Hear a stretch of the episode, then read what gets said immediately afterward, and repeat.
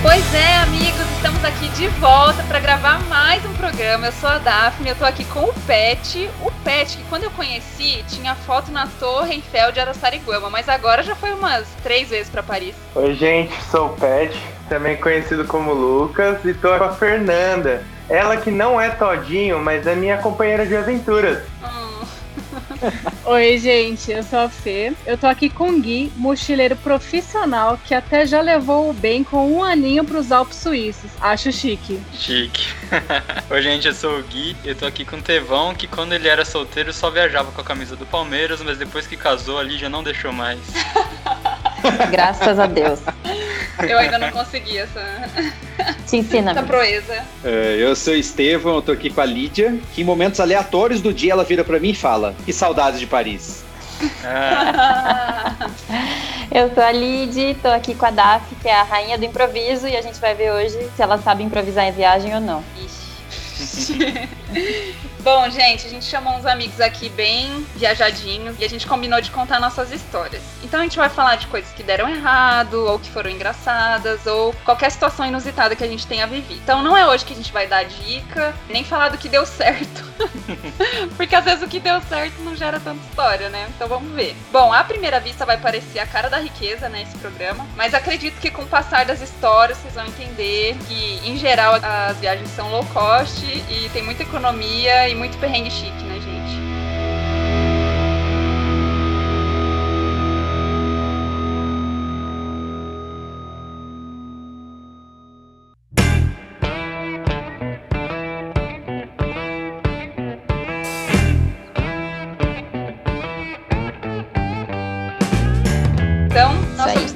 Casais, né? Pra quem não conhece a gente, eu sou casada com o Gui, o Pet com a Fê, a Lídia com o Estevão. Mas antes da gente falar das viagens que a gente fez junto, pensei da gente lembrar, assim, de alguma história que a gente tenha feito enquanto solteiros. E aí, eu queria começar com uma história. Eu já morei na Coreia do Sul, né, por uns meses, que eu fiz intercâmbio lá. E aí, foi muito louco, porque naquela época, apesar da Coreia já todo mundo tinha smartphone, assim, lá, né? Eu lembro que eu tava, assim, no metrô e eu via as pessoas mexendo no celular, todo mundo só olhava pro celular e eu ficava abismada. Eu falava, mas gente, como assim? As pessoas só ficam olhando pro celular. então eu fui nessa época que não era assim no Brasil e eu não tinha smartphone, eu não tinha GPS e eu estava num país em que eu não falava língua, certo? Então toda vez que eu tinha que fazer alguma coisa, que eu tinha em algum lugar, lá no meu dormitório, eu entrava no computador, aí eu ia no Google Maps, aí eu colocava onde eu queria ir e eu não tinha impressora no dormitório, então eu anotava no papel todos os passos que eu tinha que fazer. Então, ah, eu vou entrar nessa estação, eu tenho que descer nessa, aí eu vou andar quantas quadras, virar à direita, virar à esquerda, sabe assim? Era desse jeito. Imagina o jeito que era escrito, né? Em coreano, e eu tinha que, sei lá, às vezes eu tinha que escrever aquele símbolo lá, às vezes eu tinha que transcrito em inglês. Graças a Deus é um país que já teve Copa do Mundo, tudo, então tinha muita placa no nosso alfabeto. Uhum. Mas enfim, aí tem uma história que a gente lembrou aqui. Uma vez eu fui viajar com os meus amigos lá e a gente foi pra uma cidade no sul, assim, da Coreia, que era uma cidade que uma amiga morava lá, uma amiga coreana. E aí eu tava com muita dor no pé, muita dor, e a gente fazia muita trilha e subia muita montanha, ia naqueles templos que ficavam no alto lá da montanha. Eu lembro que eu tava com tênis muito ruim, assim, e aí eu fiquei com muita dor na perna. Eu falei, ah, gente, não vou conseguir ir. E aí o primeiro choque foi que eles falaram, ah, beleza, a gente vai então, fica aí. Me deixaram sozinha. eram outros estrangeiros, né? Não eram coreanos, né? Tinha uma coreana, dois franceses, um finlandês. Parece piada, né? Mas, e uma brasileira, eu acho que era isso. E uma coisa engraçada, até que é uma curiosidade, que nessa cidade, a nossa amiga coreana morava nessa cidade. E os pais dela tinham um apartamento muito massa, assim, muito grande. A gente chegou aí lá, que eu achei um privilégio já, porque é difícil receber na casa, né? Só que eles só receberam rapidão, assim, a gente foi lá, conheceu, mas o lugar que a gente ia ficar mesmo foi um motel, porque não é normal ficar na casa das pessoas, e aí o pai dela meio que tinha um amigo que tinha um motel, e a gente ficou num motel. Motel. Então, eu fiquei num quarto lá, os meninos ficaram em outro quarto, então foi tipo isso que aconteceu. E aí, então, eu fiquei nesse quarto de motel lá. Aí eles foram pra trilha deles lá. E aí, o que, que eu tinha que fazer? Eu tinha um seguro de saúde. E eu tava realmente com muita dor na panturrilha. E aí eu falei, eu vou ter que fazer alguma coisa, eu vou ter que ver um médico, alguma coisa. Nossa, foi muito louco, porque eu liguei no número e, como você é brasileiro, eles já te mandam por espanhol. Só que assim, eu não entendo nada de espanhol. E aí eu tinha que pedir pra inglês, e daí meu inglês também não era bom, e aí era difícil entender, enfim. Eu sei que eu conversei com a pessoa, e ela mandou falar por e-mail, e ela mandou o endereço de uma clínica pra eu ir. Só que o endereço daquele jeito, tudo em coreano. e eu, tá, e não tava na cidade que eu morava, porque eu morava em Seul. Aí Seul tem metrô e tudo mais. Nesse lugar não tinha metrô. E eu tava num lugar X que eu não fazia ideia de como sair. E aí eu tive que arranjar um jeito de conversar com o cara do motel lá, que era o funcionário. Aí ele foi lá ver o computador. Na verdade, não tinha computador no meu quarto, eu não tinha smartphone. Aí ele me levou num lugar que tinha computador no motel. E aí lá a gente viu o endereço. Ele anotou no papel e ele escreveu no papel assim, tudo em coreano, pra onde o cara tinha que me levar. Não, não fazia ideia do que tava escrito no papel. Perigo. Ele chamou um táxi pra mim, eu fui pro táxi, eu cheguei lá na clínica. Na clínica, como é interior da Coreia, as pessoas não falam inglês, né? Não é normal, igual em Seul. O médico me atendeu, eu não entendi nada que ele falou. Ele pegou e me deu uma injeção na panturrilha. Meu Deus. Sem saber o que é. porque O que, que ele injetou em é, você, cara? meu Não Deus? que Taf não passa no antidoping hoje em dia. E, e aí eles me deram, tipo, uns comprimidos lá que. É engraçado, é tudo assim. Toda vez que eu fui em algum médico, eles pegam e dão um saquinho com comprimido, sabe? Tipo, não é a caixa do remédio. Um saquinho com comprimido. X. E um saquinho escrito em coreano também. Também não ia adiantar nada. Na hora de ir embora, eu não tinha um papel falando pra onde eu tinha que ir. Voltar. Ah, caramba! Eu não sei como, até hoje, assim, o que, que aconteceu? Eu, eu também nem sei como que a recepcionista chamou um táxi pra mim, assim, que realmente a comunicação era muito difícil. E aí eu sei que eu fui nesse táxi, onde a gente não se entendia dentro do táxi. E aí eu vi um prédio muito alto e eu lembrava daquele prédio, sabe? Que era perto do motel. E aí eu falei, vai naquela direção. E aí a gente chegou lá. Mas assim, Nossa, sem nenhum gente. amigo, sem ninguém, tudo sozinha. Tipo, nossa, não dá pra imaginar Aquelas histórias que. Se resolvem, você nem sabe como, né? E que hoje não Caramba! teria problema nenhum. Você só com um Waze, um Maps no celular, já você não teria essa história, né? E Mas foi foi- isso, mas depois passou a dor mesmo. No outro dia eu já tava bem. Já. É, Foi coisa de meses, né? Porque meses depois É, já tava logo normal. depois né? já tava normal. Foi só pra eu me ferrar na Coreia mesmo. Tava assim, já tinha toda essa tecnologia. É, é um. Era pra você ter história voltar. contar no Pois é. Era pra ir. É, olha aí. Pois é. aquela história também do metrô, não, não é? Que você, o que, que aconteceu no metrô mesmo, que você tinha contado? Que você tava no chão? Ah, é. Daí nessa mesma viagem a gente foi pra uma outra cidade que chamava Busan. E nessa cidade era de praia, assim. E aí também, não era só eu que não tinha smartphone, os amigos estrangeiros também não tinham. E aí era muito difícil a comunicação. Não sei como a gente se separou e eu fiquei esperando sentada no chão do metrô. Porque eu não ia ficar esperando em pé, né? Eu só sentei. E aí veio um senhor, assim, coreano, e veio me dar esmola.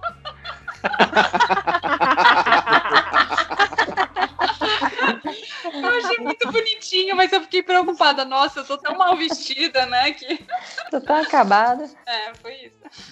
Eu tenho história, mas não é sozinho. Eu tava com a minha família. Quando eu tinha seis anos, meus pais resolveram que eles queriam morar um tempo fora para poder estudar inglês. Então, eles deixaram para trás o emprego que tinha, juntaram dinheiro e resolveram passar seis meses nos Estados Unidos, sem saber inglês, sem saber nada. eu Errados tinha não seis estão, né? anos. Errados não estão.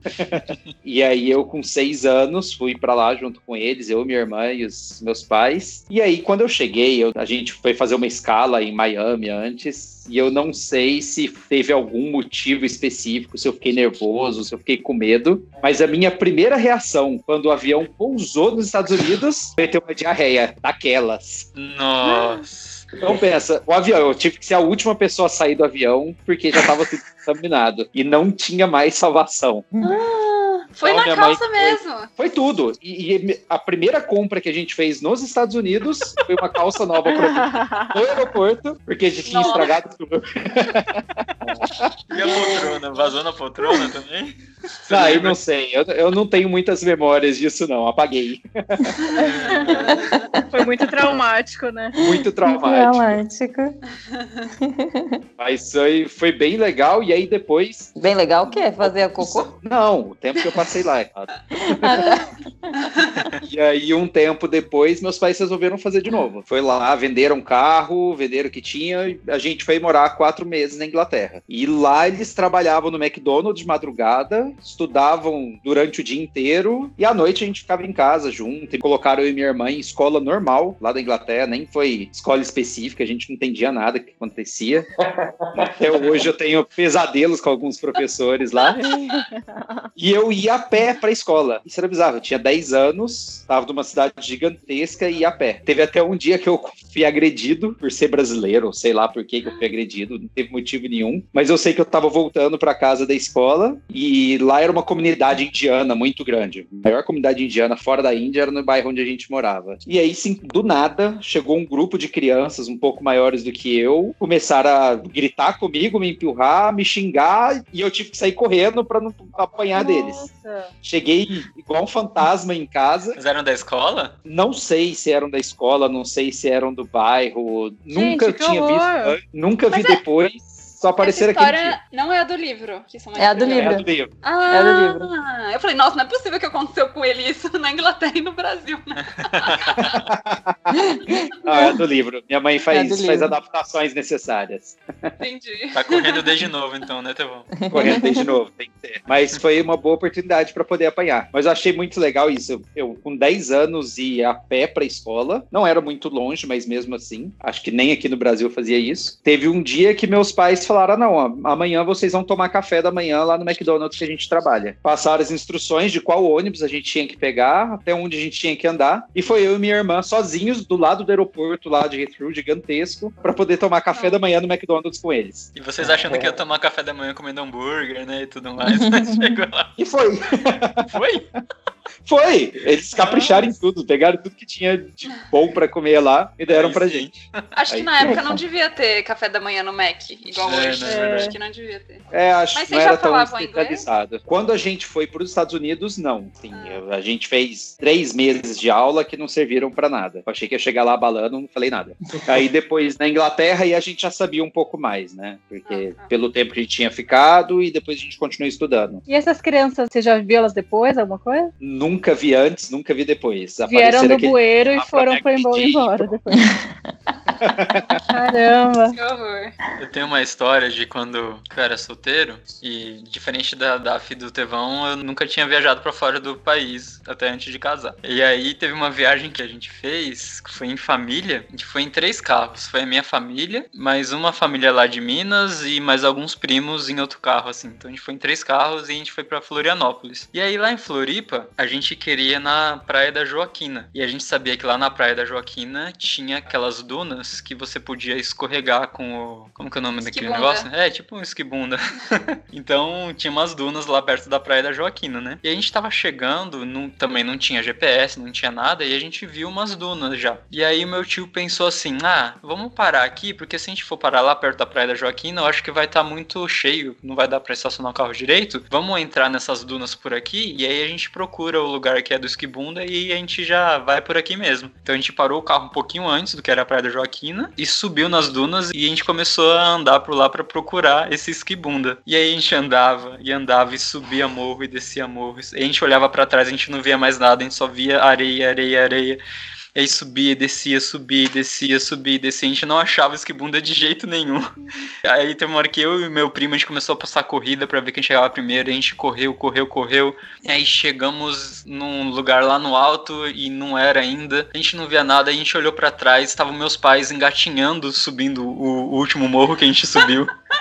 Assim, gente, a gente ficou mais de hora no meio do deserto, assim. A gente, a gente tava desesperado. Caramba. Eles estavam tipo no Saara, assim, É. né? É sério, é- é- depois de uma hora, assim, andando, perdido, sem saber onde a gente tava, a gente tava com essa sensação, a gente tá perdido no deserto, acabou, já é, vai morrer aqui. Até que a gente achou o lugar. A gente che- achou o lugar do esquibunda mesmo. A gente chegou lá. Um primo meu caiu, quase desmaiou, de tão cansado que ele tava. Quem é? Quem é? Denuncia. É o Harry.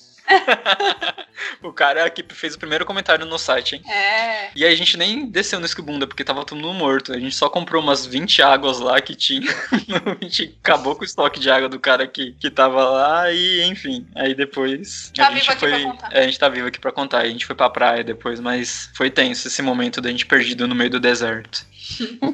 Eu lembrei de uma história que já não é tão antiga assim. Foi uma viagem com a família, que o Estevão tava também nessa viagem. Foi num feriado do Dia do Trabalho. Meus pais levaram todo mundo, assim, eu, meus irmãos, com as namoradas e o Estevão, namorado também, para Buenos Aires. Aí a gente foi para Buenos Aires e foi ótimo, né? Tal, tudo. O que a gente não vai contar as coisas que deram certo, né? Mas vamos contar o que deu errado. Na hora de voltar para cá, pro Brasil, nosso voo foi cancelado. O voo para São Paulo, sei lá por que motivo, agora não, não lembro mais. Mas o nosso voo foi cancelado e assim, tipo, eu tava na faculdade, eu tinha coisa do internato para fazer na segunda-feira pós-feriado. Foi aquele problemão, meu pai no trabalho e tal. Ninguém tava de férias, né? Foi só um feriadão que a gente resolveu fazer uma viagem diferente. Aí a solução pra gente chegar no Brasil mais rápido era a gente pegar um voo para Assunção e de Assunção vir para São Paulo. A companhia aérea que propôs essa solução e tal. Aí falou assim: não, beleza, então vamos fazer isso aí. Aí lá em Assunção a gente teria acho que cinco horas para estar lá. O tempo de um voo e outro. Seis horas, seis horas, eu acho. É o tempo de um voo e outro. E aí eles falaram: não, vocês vão ter hotel e tudo. Ah, não sei o que, fica tranquilo, vamos fazer o traslado, hospedar vocês. Beleza, fomos. Aí voamos pra Assunção, levaram a gente pro hotel. A hora que a gente chegou no hotel, eu pensei, nossa, nos demos super bem. Era um hotel gigantesco, gigantesco. Só que quando a gente entrou, eu não sei explicar, o negócio era tão antigo, tão antigo, parecia mal assombrado, assim, tipo, era cheio de salões e salões e salões. Tinha um salão que era coberto, forrado, todas as paredes, o teto de espelho.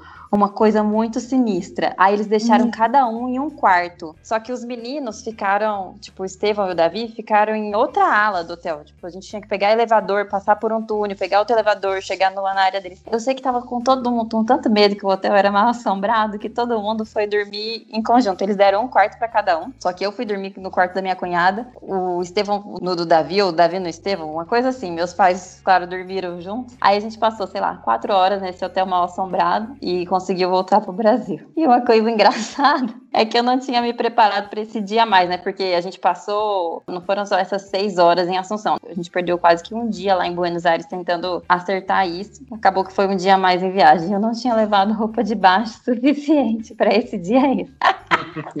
aí eu tive que pegar emprestado uma cueca. Aí foi, foi uma experiência interessante, eu usando uma cueca para voltar de, de um hotel. Isso isso. Ainda bem que não foi o contrário, né, Tevão? Credo. Eu tenho muita viagem da época do trabalho, né? Eu passei três meses a trabalho lá na Alemanha. Então, durante esses três meses, todo final de semana, exceto um, eu viajei. Então, todo final de semana, se dava para viajar para perto, eu viajava para perto, em algum lugar bem tranquilo. Se achava promoção, viajava para algum lugar que fosse mais longe, lá dentro da Europa mesmo. Mas não teve nenhum final de semana que eu não viajei. Só um que teve uma festa especial lá na cidade. Então, foi dormir em aeroporto, ficar em albergue legal, albergue estranho, ser agredido por. Agredido não, vai, quase agredido por mendigo, porque eu dei uma oferta muito baixa para ele. Ele achou um absurdo isso. Mas certo. aí no meu. no meu último final de semana, penúltimo final de semana, na verdade, eu resolvi ir para Berlim. Era um lugar que eu queria muito e a viagem foi assim, sensacional. Gostei demais, apaixonei pela cidade. Só que muitas vezes eu ia e voltava de carona. E aí nessa aí deu tudo certo, eu fui voltar de carona e era eu, motorista e mais três ou quatro pessoas, cada um de um país diferente. Mas tipo aí, aplicativo, meio assim? Carona de aplicativo? Isso, por, Ah. por aplicativo. E aí, no meio da viagem, a gente parou parou num posto. Na hora que eu nem falava alemão direito também, o policial parou lá, o motorista, e ele pediu o documento de todo mundo, passaporte, visto. E aí tinha um cara lá que ele tinha algum problema no visto ou no passaporte. E aí já começou a ficar mais tensa a situação, não sabia o que, que ia virar. E aí levaram ele para um quartinho para revistar procurando por drogas. Levaram eles para esse banheirinho, tudo, e acharam drogas pro cara. Nossa. E aí eu pensei, acabou pra mim. Errou. Brasil, aqui é Brasil. Aqui é Brasil. Esteban Junto com o cara Lopes que tá Rodrigues. carregando droga, eu vou, vou dançar nessa, né? E eles falaram, ó, a gente vai precisar revistar o carro inteiro. Então eles perguntaram, qual que é a sua mala e sua mochila? Eu falei, "É isso aqui. Falaram, tudo bem, pode tirar e a gente vai revistar todo o resto. Então eles não me revistaram, não revistaram minha mala, não chegaram perto de mim, não, faz, não fizeram absolutamente nada. E aí só ficaram com o cara lá e liberaram a gente pra seguir viagem, como se nada tivesse acontecido. Então a gente só Ah. ficou um tempo a mais parado no posto, mas não foi esse dia que eu levei um baculejo da polícia alemã. Estevão viajando com traficantes. É, Ainda bem que e aí abriram sua mala, né, Estevam? e muitas camisas do Palmeiras lá, eles É, encontram. droga, então é droga. Muita verdinha lá, né? Muito verdinha. e aí, uma outra viagem que eu fiz pelo trabalho também, e essa foi mais diferente, foi para China. A gente era um grupo de brasileiros, alemães, franceses, japoneses, e aí levaram a gente, fizeram um monte de palestra, levaram a gente em alguns eventos culturais, fazer o ritual do chá, levaram a gente para comer o pato de Pequim, que é super famoso, que é uma mesa redonda e a parte central da mesa ela gira. Então eles vão colocando um monte de comida lá e cada um vai pegando um pouco. Eu fui disposto a experimentar tudo. Vou lá, vou conhecer. Acho que no quarto ou quinto prato eu desisti. Foi na hora que eu comi uma gelatina de peixe e aí eu quase vomitei e larguei mão disso. Você nem perguntava o que, que era. lá levar... Não, não, não perguntava. Só ia pegando e tentando. E aí eu vi que era uma gelatina, experimentei e tinha peixe dentro. Aí eu não gostei muito da ideia, não. E aí outra coisa que eles fizeram foi levar a gente naqueles mercados tradicionais, em que eu quase trouxe o coronga pro Brasil, porque lá tinha cavalo marinho, cobra, pombo, escorpião, e eu acabei comendo uma barata. Então, tinha barata lá. É bem crocante, o tempero é bem forte, mas Uau. chega, não obrigado. Nossa, eu pude comer também. Eu- quer dizer, eu tive a chance de comer no Camboja uns bichos lá, mas eu não quis, não. Nossa, gente, feio demais aquelas baratas lá. Mas na Coreia eu comi um treco. Ai, que eu nem sei o que, que é, mas é com muito óleo e muito sal, assim. Então você não sente gosto de nada, você só sente gosto É de pra óleo. tapar o gosto, né? É. Basicamente, o gosto do Exato. tempero. É. Ah, eu, eu sou igual o Gui, mano. Não tem dinheiro pra viajar pra fora do país, não, velho. Só depois que casou. É, É, eu que também, aí gente. juntou, juntou as verbas, né? Aí dava pra fazer lá na CDC, 12 vezes, tal, no cartão. Mas de antes, assim, eu lembro que tinha uma cidade que a gente gostava muito, que era o Rio de Janeiro, né? A gente tinha ido algumas vezes. E eu lembro que eu planejei de pedir a Fê em casamento lá. E aí levei ela pra lá. Levei, tipo, a gente ficou na casa de um amigo lá. Inclusive, essa é uma das melhores coisas, né? Amigos em todos os lugares do mundo, assim. É. Porque nossas Sim. viagens se, se resumem a isso, assim, né? Tipo, a gente vê onde a gente tá com os amigos morando, assim, e planeja as viagens em cima disso, assim, né? Que já é, já é muito bom. E aí foi muito legal essa viagem. Acho que. Não sei se vocês têm também uma cidade, assim, que vocês. Nossa, uma cidade, tipo, do coração, assim, sabe? A gente tem o Rio e, e combinou de ir pra lá juntos, assim, nesse momento. Deu certo o pedido? Mano, deu, mas ela deu uma travada na hora, assim, né? Eu, eu, eu você fica decorando as palavrinhas, assim, né? Eu levei ela pra jantar num, num restaurante, fica, acho que chama Joá, o bairro, assim, né? Que aí ele tem vista pra Barra da Tijuca, é muito bonito, assim, né? Fica no morro, mas não no morro do Dendê, lá no, no- nessa parte do Rio, assim, Por isso né? que ela travou. E aí tinha uma vista mó bonita e tal. E aí você dá aquela decorada, né? Quando tá no bolso aliança, né? Você tira. E aí a Fê deu uma travada na hora, né? Que eu falei, assim, né? Aí eu falei, ixi, mano, acho que ela não tá muito afim, não. Gente, eu não lembro disso, não. Ela ficou nervosona, nervosona. Mas aí ela falou sim e tal. E aí acho que ela, ela curtiu a ideia. Estamos casados aí há cinco anos, né? Gostei, gostei, amor. Bonitinho. pra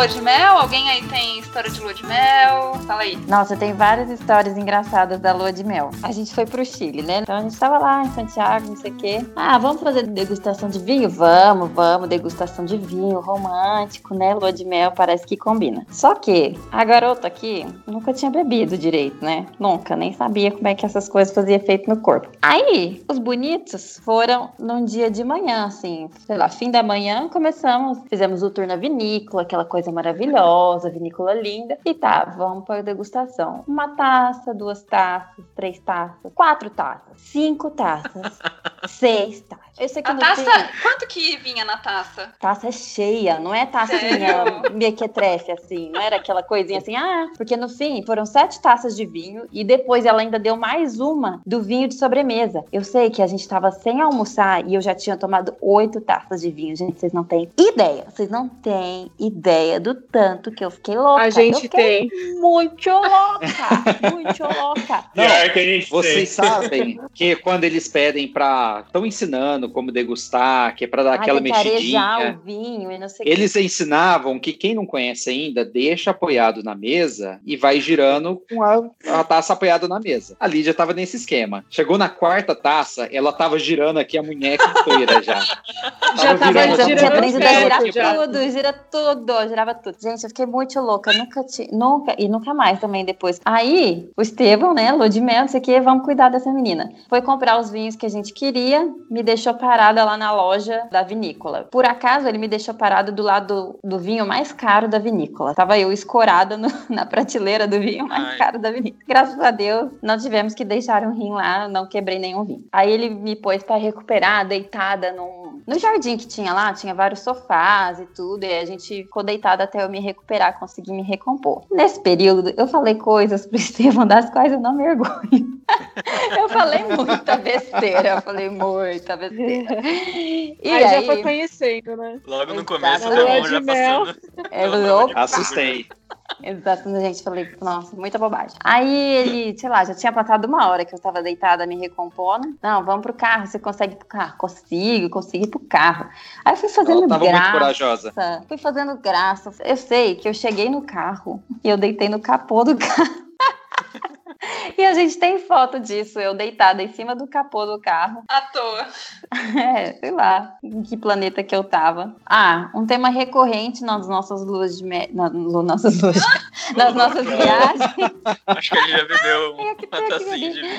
Um tema recorrente nas nossas viagens é que a gente passa fome, né? A gente sai andando. A gente come rumo. muito e a gente passa fome. É, é é uma dualidade que eu não consigo entender. A gente começa a andar, e daqui vai pra um lugar, do outro vai pro outro, aqui é pertinho, ali é pertinho, não sei o que, não sei o que. Eu sei que, tipo, a gente passa várias horas só andando, sem comer, e aí dá aquela fome desesperadora. Toda viagem a gente tem alguns dias que gente, de repente a gente fala assim, a gente não comeu, e a gente tá morrendo de fome, e tem que E correr atrás de tudo. Então a gente acha um lugar bom pra comer, lugar Ah, ok tudo comer. Fala, não, mas esse lugar custa mais do que 5 dólares. Não vamos nesse Não, lugar. acho tudo caro. Aí a gente fica passando fome porque eu sou mão de vaca.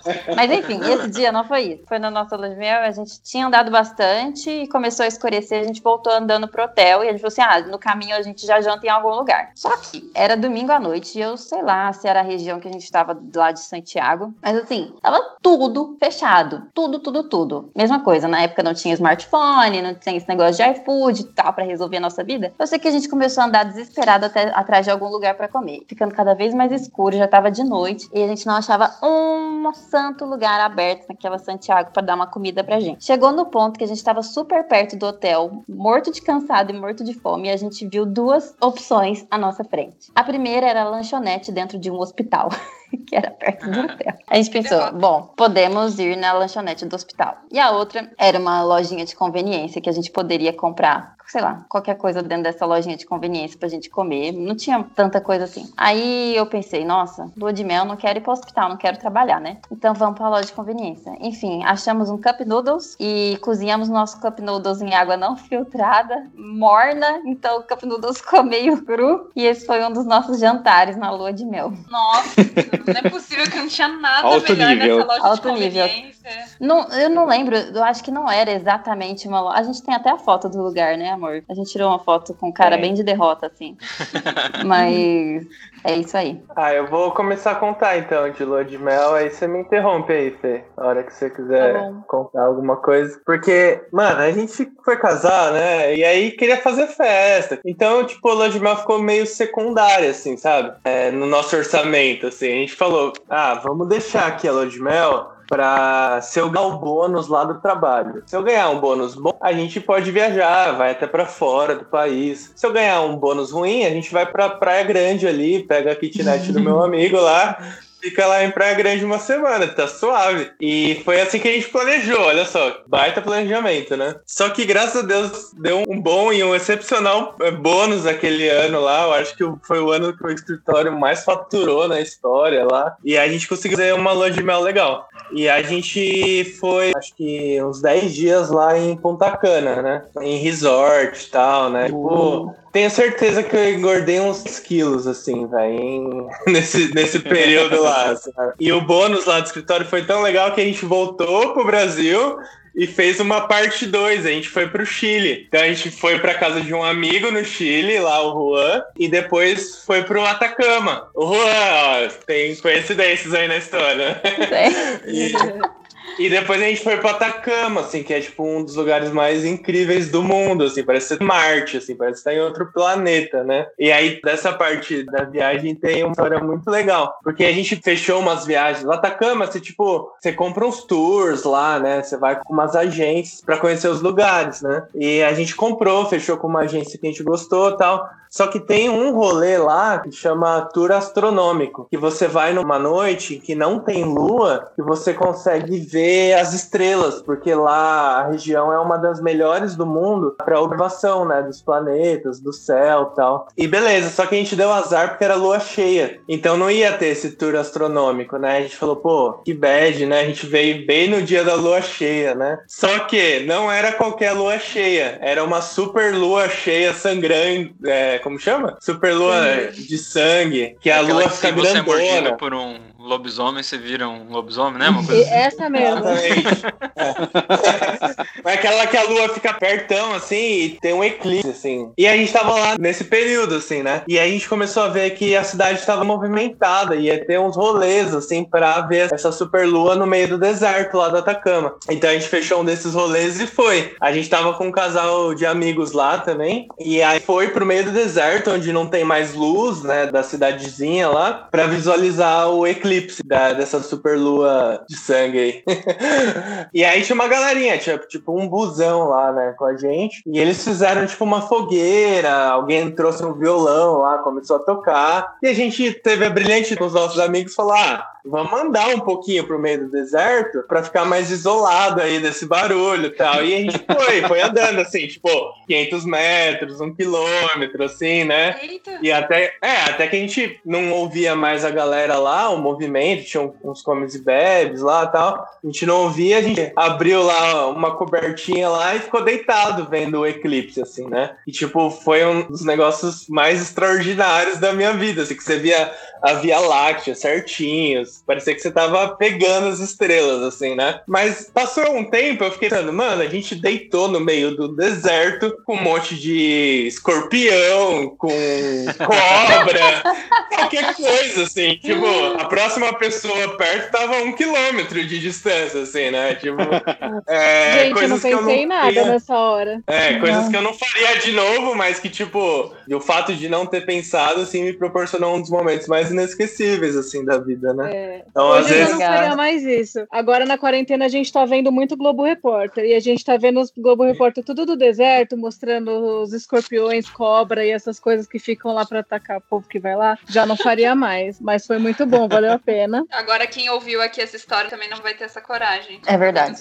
Bom, eu não fui picado por nenhum animal, né? Então, talvez aí você queira correr o Vai risco aí também. encorajar, né? Nossa, a gente tem uma história da nossa lua de mel muito engraçada e envolve o Juan, que você citou aí. Coisa mais aleatória, eu acho que eu já vivi. A gente saiu de Santiago, alugamos um carro e foi pra, foi pra explorar, assim, Carrão Del Mar, pros Andes e tal. Tinha um lugar num parque nacional que a gente queria muito conhecer. A gente tinha pesquisado na internet antes e a gente pensou que era um lugar famoso, então ia ser tranquilo de ir, alugamos um carro e fomos pra lá. E tá, que a gente dirige esse carro na direção que a gente tinha pesquisado antes, e de repente acaba o asfalto, começa uma estrada de terra, e assim, a gente no meio do nada, assim, no meio do vazio, completamente vazio. Maravilhoso, cheio de montanha, desertão, aquela coisa linda. Só que assim, não tinha uma viva alma lá. E a gente começou a estranhar esse negócio. E estamos dirigindo, dirigindo, dirigindo, dirigindo. Até que assim, de longe, a gente avista um casal andando a pé no meio desse lugar completamente vazio. A gente falou ah, o povo deve saber o que tá fazendo, né? Vamos atrás deles. A gente perguntou, oh, não sei o que, falando em inglês com eles, né? Ah, você. Não, espanhol. Espanhol? Nosso ótimo espanhol. espanhol. A gente espanhol. Sim, sim, pero que não. Arriscamos em espanhol lá, perguntando: ah, pra onde vocês estão indo? A gente tá indo pra tal lugar, a gente falou. No fim, eles não sabiam muito bem pra onde eles estavam indo, eu acho, ou a gente é. não sabia. Eles, eles queriam ir pro mesmo lugar que a gente. É, só que para E eles achavam a... que era o mesmo rumo que a gente tava indo. É, só que a pé, eu acho que eles não iam chegar lá. Eu sei que a gente falou assim: não, acho. Beleza, entra aí no carro e vamos. vamos junto. E demos carona pra esse casal, né? Aí no carro você começa a puxar assunto. Ah, brasileiro, ó. A menina do casal era brasileira, o cara era colombiano. Aí a gente começou a conversar tal. Aí na hora que a gente falou assim, o nosso nome e que a gente tava em lua de mel, os dois se olharam assim com uma cara. Aí a gente falou, eita, o que que a gente falou, né? No fim, o casal era super amigo de um dos nossos melhores amigos, que hoje são os hosts desse podcast. Ou seja, o Gui e a Davi conheciam esse casal que a gente deu carona, mas conheciam assim muito, eram amigões deles. Tinham hum. falado, inclusive, que eu e Estevão havíamos nos casado e estávamos em lua de mel em Santiago, que a gente ia vigiar a viagem dos dois, que os dois eram só namorados na época. Aí eu sei que deu, no fim tudo se cumpriu, que realmente a gente encontrou os dois andando sozinhos no meio do nada, trouxemos eles para dentro do nosso carro e ficamos vigiando eles nessa viagem. Deus sabe, né? Deus é uma coincidência inacreditável, né? Vocês encontrarem. Gente, não, meio do nada. Do nada, assim. A gente tem foto do lugar que lugar. a gente se encontrou, assim. Você não conseguia ver, assim, nada de civilização, assim. Não tinha nenhuma casa, nenhuma estrada, nenhum, nem nada. Por onde seu olho conseguia alcançar. Por muito tempo a gente dirigiu, assim, sei lá, eles pegaram carona com um caminhoneiro. E aí depois eles andaram mais um tempão. Eu nem sei lá como eles foram parar naquele lugar que a gente é. encontrou eles. Acho que era o mesmo deserto que, que a família família do Gui se perdeu lá. É. Rapaz. Um portal que dava no. Eles descobriram que vocês eram brasileiros uma hora que vocês falaram carona, que não é um termo espanhol, entendeu? Eu ofereci carona como se fosse esse termo, certo?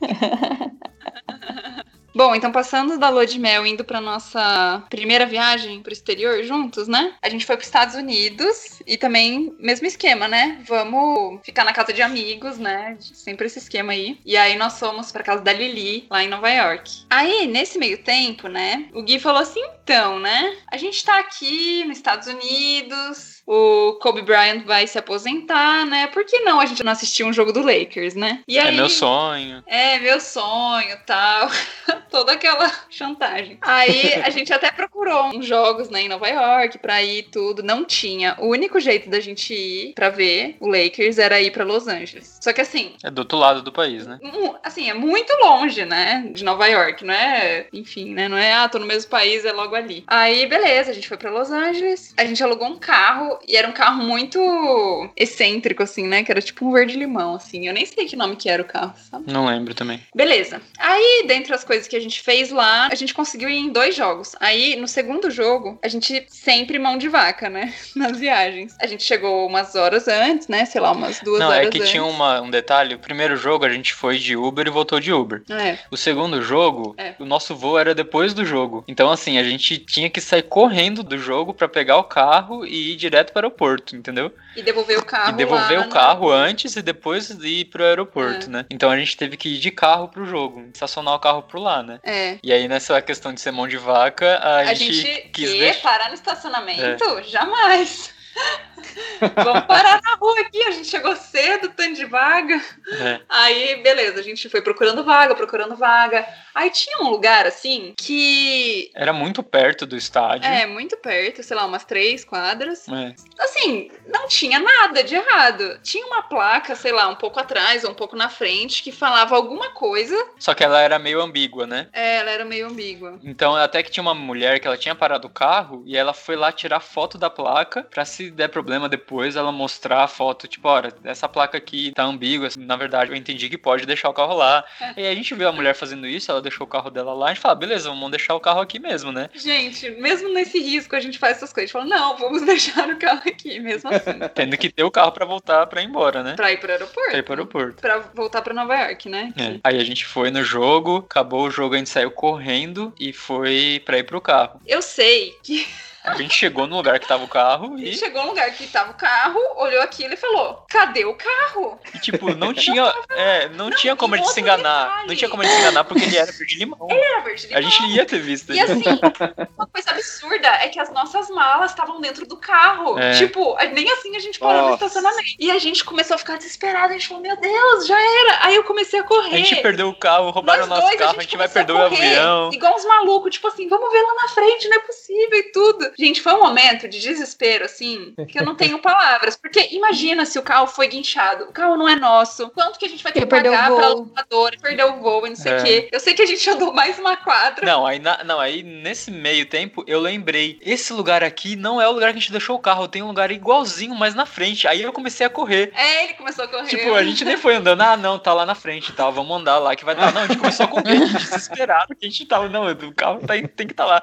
A gente correu, correu, correu, chegou, aí viu de longe já um carro carro lá. verde-limão lá paradinho. Nossa, não, foi, foi desesperador. Nossa, Perder e- todas as malas, perder. Nossa, e a gente não sabia nem o que ia fazer, assim. Um detalhe é que nessa mesma viagem a gente tomou multa, né, no carro. É. Que, mas não foi dessa estacionada aí, foi porque lá em Los Angeles tem um negócio engraçado, que tem tipo uma rodovia que passa no meio da cidade, assim, que você tem uma faixa que se você tiver com mais de uma pessoa no carro, você pode usar. Na verdade, essa é a sinalização, né? É, carpool only, tá escrito. E aí, se você tá com mais de uma pessoa, quer dizer assim, é muito legal, né? Que é você utilizar melhor os carros da cidade pra evitar o trânsito. Então, se você tá com mais gente no carro, você tem direito a andar nessa faixa mais rápida. Tipo uma faixa exclusiva de ônibus, né? Mas é só de carro. E a gente. Estávamos nós dois no carro, né? E eu tive um amigo que foi pra Califórnia, e tinha acontecido isso. Ele falou: Nossa, tem essa faixa. Eu falei: Gui, estamos em dois, vamos usar essa faixa aqui, pra que pegar trânsito? E depois a gente descobriu que tinha que ter tipo um sem parar, né? É, Assim, não tem Hum. nenhuma cancela, mas você tem que ter um treco um que chip lá em que ele algum vai- momento é. vai passar num sensor. E aí, E aí- uns três meses depois, chegou lá uma multa em dólar pra gente pagar. Ai, Que ai. delícia. O dólar tava 4 reais, tava barato. A gente tem história também dessas coisas que você quer economizar e depois você fala por quê, né? Tudo bem que de vocês teve, teve um final feliz, mas eu acho que essas histórias de você querer economizar Dá sempre ruim, vai né? dar um BO. É, Dá. sempre vai dar ruim. A gente tava no Chile, né? Como o Lucas falou, e a gente foi pra Cordilheira. A gente falou: Meu, vamos esquiar? Vamos, mas a gente não tinha dinheiro, né? E aí dá pra esquiar sem ter dinheiro? Não sei. Aí o que a gente pensou? Meu, a gente sobe e vai. Aí a gente vê como que as pessoas fazem e A gente não faz isso com tanta coisa no YouTube. Então a gente vai, observa as pessoas, faz igual e não paga o professor. E a gente foi se achando, tipo, muitos malandros do rolê que só vai olhar os outros e vai conseguir esquiar. Até porque aí, a, Fê anda, a Fê anda de patins, né? Que é quase a mesma coisa. Mesma coisa, com certeza. Gente, não, vejo eu erro andava- nesse plano. Não, não, peraí. Eu andava de patins quando eu tinha 8 anos de idade, mas quando você quer economizar, isso já é um bom argumento. Fala, não, é, é- é nesse argumento que eu vou me apegar, e aí você vai com fé e vai tudo certo. Quando a gente chegou lá, a gente alugou os aparelhos e a gente ainda pensou: pra que alugar óculos? Pra que a gente alugar tanta coisa? Vamos só alugar roupa. Então fomos lá, sem saber andar de esqui e só com a roupa e com esqui. Beleza, chegamos lá, colocamos o esqui num banquinho. Aí na hora que a gente ficou em pé no banquinho, o esqui começou a deslizar pra dentro do banquinho, tipo pra baixo do vão do banquinho, e a gente não conseguia sair do vão do banquinho. A gente conseguiu se enroscar no vão do banquinho. E não conseguia sair de jeito nenhum. A gente falou, beleza, próximo passo é olhar as pessoas. A gente olhou as pessoas. Quem disse que a gente conseguia sair do vão do banquinho? A gente ficava caindo em cima do banquinho. A gente Passando andava, tipo, total. 30 centímetros e voltava pro banquinho, assim, era horrível. né? Foi muito vergonhoso. Resumo que a gente acabou tendo que chamar um professor ali de onde a gente estava e pagou, tipo, três vezes mais. Foi o rolê mais caro da nossa vida. Porque a gente teve que contratar um professor disponível lá em cima, né? Né? Então a No gente. preço que ele ficou- queria fazer, né? E não só isso, como a gente queimou nossa cara, porque a gente não tinha óculos e a gente não tinha nada protegendo ela, porque a gente não quis alugar. Então a nossa pele ficou parecendo uma pele de lagarto, queimou, tipo, pior do que o sol, assim, sabe? Tem umas fotos da nossa pele descamando rosa, tipo, quando você coloca a mão, ardia. No Atacama, nossa pele tava rosa. De tanto que a gente queimou e bagaçou a nossa pele. Então a gente fala, meu, por que que a gente... Aí depois você olha aquela foto, você fala, por quê? Por, por que que eu decidi, né? Tipo, não comprar. Porque me pareceu uma boa ideia na hora. Porque É. isso parece uma boa ideia, mas a gente se apega numas ideias cabulosas só pra É, tentar. a história gostar. piora, né? Você vai contar a segunda parte? Qual essa parte? Segunda parte que começou uma nev... assim, Ah, é nevar A gente tinha gastado nosso dinheiro com o professor, não tinha dinheiro pra comprar nenhum chocolate quente lá em cima, que é tudo caro. Aí a gente comprou qualquer coisa pra comer só pra Não, não, a morrer gente, de teve, fome. a, a gente teve a brilhante ideia de por que comer se tá tão caro assim? Porque É. o preço do, de lá era o preço dos restaurantes tipo, mais caros da cidade. A gente falou, ah, não vamos comer, vamos ficar de boa, né? Aí tudo começou a ficar preto, a gente começou a cair pressão e, tipo, eu passei mal e fiquei caída num cantinho, assim, comendo. Caída, con- congelando, assim, né? Sem- comer nada. Caramba. Aí eu falei, vou comprar alguma Que coisa. valeu aqui, muito a né? pena a economia. Sim. E aí, essa é nevasca que chama, não sei. Essa nevasca que tem isso aí. Tipo, na volta a gente veio, tipo, uma vanzinha, assim, tipo, uma topique, uma besta, sabe? E aí foi voltar com essa topique aí. E a, a nevasca aumentou quando a gente tava voltando. E é no- na Cordilheira dos Andes, né? Então, tipo, tudo zigue-zague, Uhum. assim, né? E aí, é um belo momento, a van perde o controle. A gente quase cai do penhasco. A Meu van, Deus. tipo, eu, eu tava sentado. Sabe quando você abre a porta assim? Então tem um recuo, o banco não é completo. Eu tava nesse último banco, assim, já do lado da porta de correr, né? Seu primeiro a cair. Exatamente. E, e eu vendo, tipo, a van indo pro penhasco, assim, né? Eu falei, mano, vamos Tem guarda-reio, detalhe que eles tiveram a Tem brilhante ideia de não pôr nada, né? E aí, no último momento, quando ela tava indo pro penhasco, assim, o cara conseguiu virar e aí a van bateu na montanha. Então, tipo, ao invés de cair no penhasco, ela bateu na montanha e eu caí lá no, no chão, né? Caramba. Aí ele parou É. tudo. Aí Foi algo- parou, a van, tipo, tava meio quebrada lá. A gente ficou, tipo, umas duas horas lá, esperando o resgate e tal. E nesse meio tempo parou de nevar. E aí começou a, a- a evaporar a neve lá. E aí o motorista falou: Não, agora já dá pra ir. E a van toda E pra gente entrar de lá. novo? E aí Gente, apareceu- todo mundo apareceu- tava com o maior medo, né, amor? Tipo, ninguém queria entrar na van. Todo mundo se Sim. recusava. Sim, tipo, mas não apareceu- tinha como ir a pé, né? Você tava no meio da cordilheira. Tipo, é muito Se fosse a. Dadá, se fosse a Dadá e o Juan, iam a pé. Eles estavam a pé. É, A gente até tem- falou. Tem E alguém ia dar carona. no caminho. É. A gente falou, não, vamos a pé, a gente se recusa a entrar, todo mundo, porque na verdade a gente estava na frente, a gente chegou a não ver mais a estrada, a gente já viu o penhasco, tipo, o, o Viu Jesus? prefeito morreu mesmo, e ali tem muito acidente. Aí Deixou apareceu- pra entrar, né? Aí apareceu a polícia lá e eles tentaram colocar os- as correntes, né? Na roda lá, né? Só que a corrente era muito pequena, não entrava na roda da Topic lá, da van. E aí a, a polícia falou: ah, acho que já dá pra descer mesmo, então pode ir sem corrente. Só que os brasileiros lá, tudo, não, não queria ir, né? Eles falaram: não, não vamos e tal. E aí ninguém queria ir na frente com o motorista. Quem foi na frente? Eu e a Fernanda. A Fernanda morrendo de medo, agarrando meu braço, assim, Gente, tipo. eu nunca tive tanto medo na minha vida. Pior que às vezes o motorista queria começar a correr, aí todo mundo começava a gritar. Foi muito, foi muito aterrorizante essa- esse rolê. Caramba. A gente tem boas memórias, mas tem memórias ruins também. E, E aí a a gente recomenda. aquela musiquinha, né? O Gastar motorista pode correr. Gente, já não vamos cantar nunca mais essa música. A van tava batida, né? Porque ela bateu na montanha. Então, tipo, cada curva que ele fazia, fazia um barulho super estranho, assim, sabe? Parecia que explodia a roda lá, o pneu, a qualquer momento, assim. Ficava... Então, cada curva o pessoal gritava, por favor, vai devagar. O cara tava 10 por hora lá, Foi assim, isso sabe? Foi- foi Despacito, situação- despacito. despacito. A gente começa a ver que tem coisa que não vale a pena. Foi assim que Que o cara, é, o cara tava na van deles.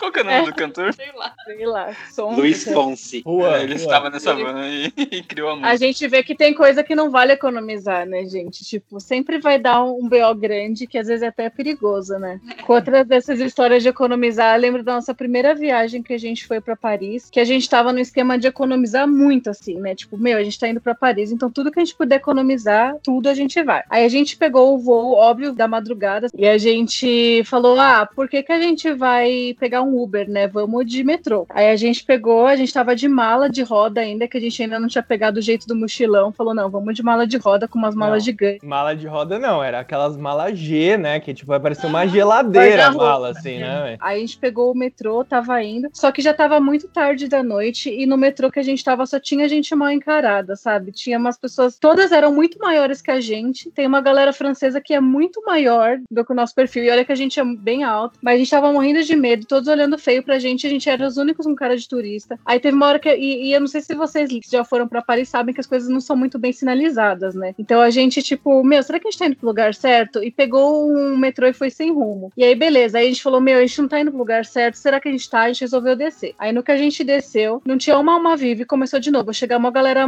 encarando a gente, mal encarada e tal. Aí tinha um carinha, um único carinha na plataforma que era mais baixinho do que a gente. Falou, "Gente, Vamos falar com ele, qualquer coisa. Se ele vier assaltar a gente, a gente maior, a gente dá umas porradas. Aí a gente foi perguntar pra ele, ele não falava inglês. E aí no final a gente apontou que a gente também nessa viagem não tinha internet, não tinha nada, né? A gente apontou o nome do lugar, da estação, ele falou que sim e a gente entrou de volta. No que a gente entrou, começou essa galera que tava mal encarada, eles eram mal encarados de verdade, não era só uma impressão. E eles começaram a tretar, e eles começaram a brigar, e brigar, tipo, de dando soco, e a gente tava no meio da briga. Então, tipo, o Lucas até levou um empurrão, assim, deles, no meio da, dessa treta toda. E eu só pensando, meu, por que a gente não pegou um Uber, gente? O que, que, a, gente tá, que, que a gente tá fazendo aqui, nesse rolê, né? O que, que a gente tá fazendo aqui? Passou a briga, a gente saiu correndo na estação que tinha que passar, e eles continuaram brigando dentro do metrô. Aí a gente saiu pra estação que a gente precisava do nosso apartamento lá do Airbnb, e adivinha, tava chovendo. E aí a gente foi tipo Chaves, né? Volta o cão arrependido, com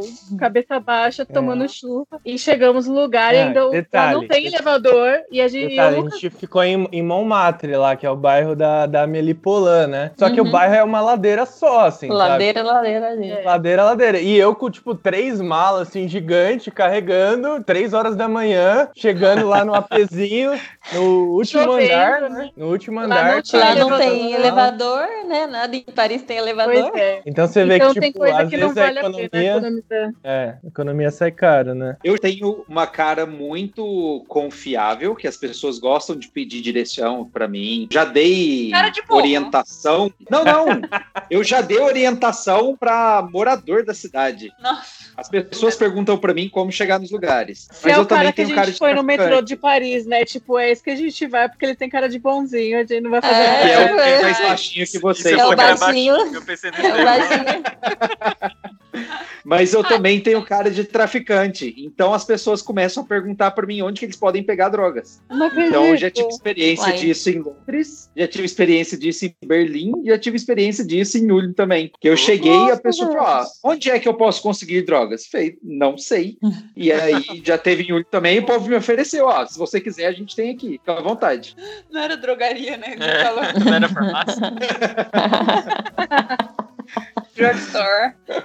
Nossa, a gente tem uma história parecida. Chegando em Paris também, a gente chegou, tipo, finzinho da madrugada, 5 e meia da manhã. Mão de vaca que somos, originais, nada de táxi, Uber e afins, vamos de metrô, carregando mala. Isso aí que vocês estão entendendo aí, que vocês acabaram de narrar, aconteceu exatamente com a gente. Trem, do trem metrô, metrô, carrega a mala até chegar no lugar que a gente precisa chegar. Antes teve um momento de alegria, que a gente tomou café da manhã, a gente comprou numa boulangerie, gente tomou café da manhã à beira do Sena e vemos o sol nascer, foi lindo. Ok, voltando pra vida real, vamos atrás da chave do Airbnb. O cara falou: Ah, pega comigo aqui no restaurante, tô limpando o restaurante, vem aqui buscar a chave. E passou o nome do restaurante pra gente, já era no bairro que a gente ia ficar mesmo, a gente ficou no Le Marais. Na época a gente não sabia da fama do Le Marais. E aí, beleza, bora Ih, pra esse sabe restaurante. lá. dessa fama aí. Eu não sei. Tô achando estranho. O Le Marais é não, um e o bar- hambúrguer chama Tata Burger. Tata falei, Burger. beleza, o pode ser até que a gente, beleza. a gente jante lá algum dia, né? É, Maravilha. a gente, não, ó, ó, doce ilusão. A gente falou assim: não, vamos lá, a gente já conhece lugar legal pra comer, né? A gente já conhecendo a nossa fama de passar fome nas viagens, né? Já vamos procurar um lugar pra comer. Aí, chegamos nesse Tata Burger, né? Lugar estranho, do lado de fora. No que a gente entrou, gente, era meio que um restaurante erótico. Olha. Assim, O que é um restaurante erótico? É o É, Gusto. o lanche é o pepino, assim. É. Tem o pepino e dois ovos. Gente, a- não, porque assim, era de manhãzinha, então eles estavam, eles estavam se organizando do que tinha acontecido na madrugada. Mas o que, que é um Então, restaurante erótico? Defina pra gente. Conta. Olha, Conta tinha objetos pen- pendurados no teto com formas fálicas. Não tem outra O forma. suporte da mesa, O suporte da a Ah, mesa, não o era uma da mesa era perna normal. É. É. O tampo da mesa era de vidro e ele deixava você ver o que tava embaixo, assim, sabe? E era sempre coisas nesses formatos. Os pães que tinham lá também Todos eram baguete. todos formatos, tá? Todos baguete. os Era baguete com uma base. com a base. Ah. Era, tu- era tu- tudo, tudo. Nossa. Assim, aí a decoração, aí tinha, tipo, pendurado, assim, no lugar, uma algema com pelúcias. Aí tinha os folders, essas coisas, assim, que fica de propaganda em restaurante, era, tipo, de sauna. Aí uns homens chupando pirulito, assim, fazendo uma Nossa. coisa muito bizarra, assim. E a comida é boa? Eu não, não sei te contar essa parte. Vocês não que a comeram gente- lá, não acredito. Pois é, né? A gente perdeu uma Tata oportunidade. Burger. Pois é. Fica a dica aí, pessoal. Tata Burger. Tata Vai, Burger fazendo Le uma Marais. Patrocina, patrocina. É. Não, se vocês quiserem ficar no, no Airbnb do cara desse Tata Burger aí, fiquem, que é um apezinho bonitinho, mas aí comer no restaurante fica a critério aí do, Mas do o, turista. O Airbnb, o Airbnb não era temático, não, né? Graças a Deus, não. É, eu confesso que eu fiquei um pouco incomodada com a questão do lençol, se o cara tinha arrumado direitinho, se o negócio estava limpo ou não, depois do que eu presenciei no, no restaurante, mas nenhum objeto estranho no apartamento.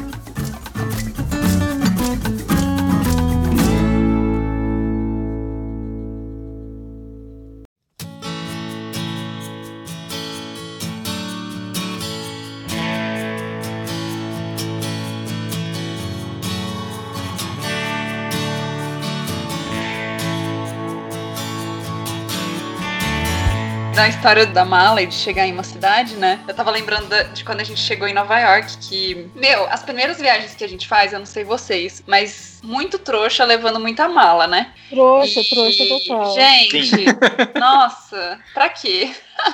Pra quê? e- Exatamente. Isso que eu já tinha ido pra Coreia, já tinha me arrependido de ter levado muita mala pra lá, e mesmo assim não aprende, né? Mas enfim. Aí a gente chegou lá e a gente tinha duas malas, né? É, duas, duas malas, malas pretas, daquelas maiores de todas, né? enormes, é. Eu acho que uma tava meio vazia e a outra meio. Tipo, a ideia era uma cheia e uma vazia, né? Mais Não, as duas estavam cheias. A gente comprou outras lá pra encher, Nu. entendeu? Meu Deus. Ô, louco! Caramba! Ah, tá Olha. bom. É. Agora.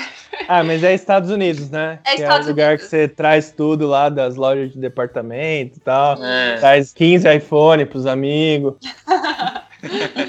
E aí, a primeira coisa que aconteceu foi que a gente chegou lá, passou na imigração, então já é uma fila, já é uma demora, né? E aí eu fui no banheiro porque eu fui colocar as segundas peles embaixo da roupa porque tava super frio lá, era inverno. É, E- acho que uns 2, 3 graus, tava bem frio. Então a Daf queria se preparar pra sair do aeroporto, né? É, e aí, antes da gente pegar a mala, eu fui no banheiro. E aí demora, porque, meu, bota e não sei o que, tirar tudo pra pôr tudo de novo. né? E eu fiquei lá parado esperando. É, beleza. Aí a gente falou, tá bom, vamos pegar a mala. No que a gente chega lá no lugar da esteira, Todo mundo já tinha pegado as não malas. tinha, assim, tinha uma mala nossa, né, que a gente viu. É. E no que a gente olha assim pro lado, tinha umas brasileiras andando com carrinho e a nossa mala tava no carrinho da mulher. Na verdade, a Eita. gente viu isso depois. A gente chegou, a gente achou nossa primeira mala, a gente ficou procurando a outra. Cadê nossa outra mala? Cadê nossa outra mala? Aí chegou uma outra mala lá que a gente colocou umas fitas na mala pra gente identificar, né? Uhum. Colorida, super colorida. E aí chegou uma mala parecida com a nossa que tinha uma fita, mas não era a nossa fita, era outra mala. Aí a gente falou, gente, mas não é a nossa mala e tal. Aí do nada a gente tava preocupado, nossa, Aí- cadê nossa mala? Aí a Daf olhou e viu essas brasileiras indo Isso. embora com a nossa mala. E eu comecei a chamar. E a gente sabia que era brasileira, porque estavam conversando em português, aí eu.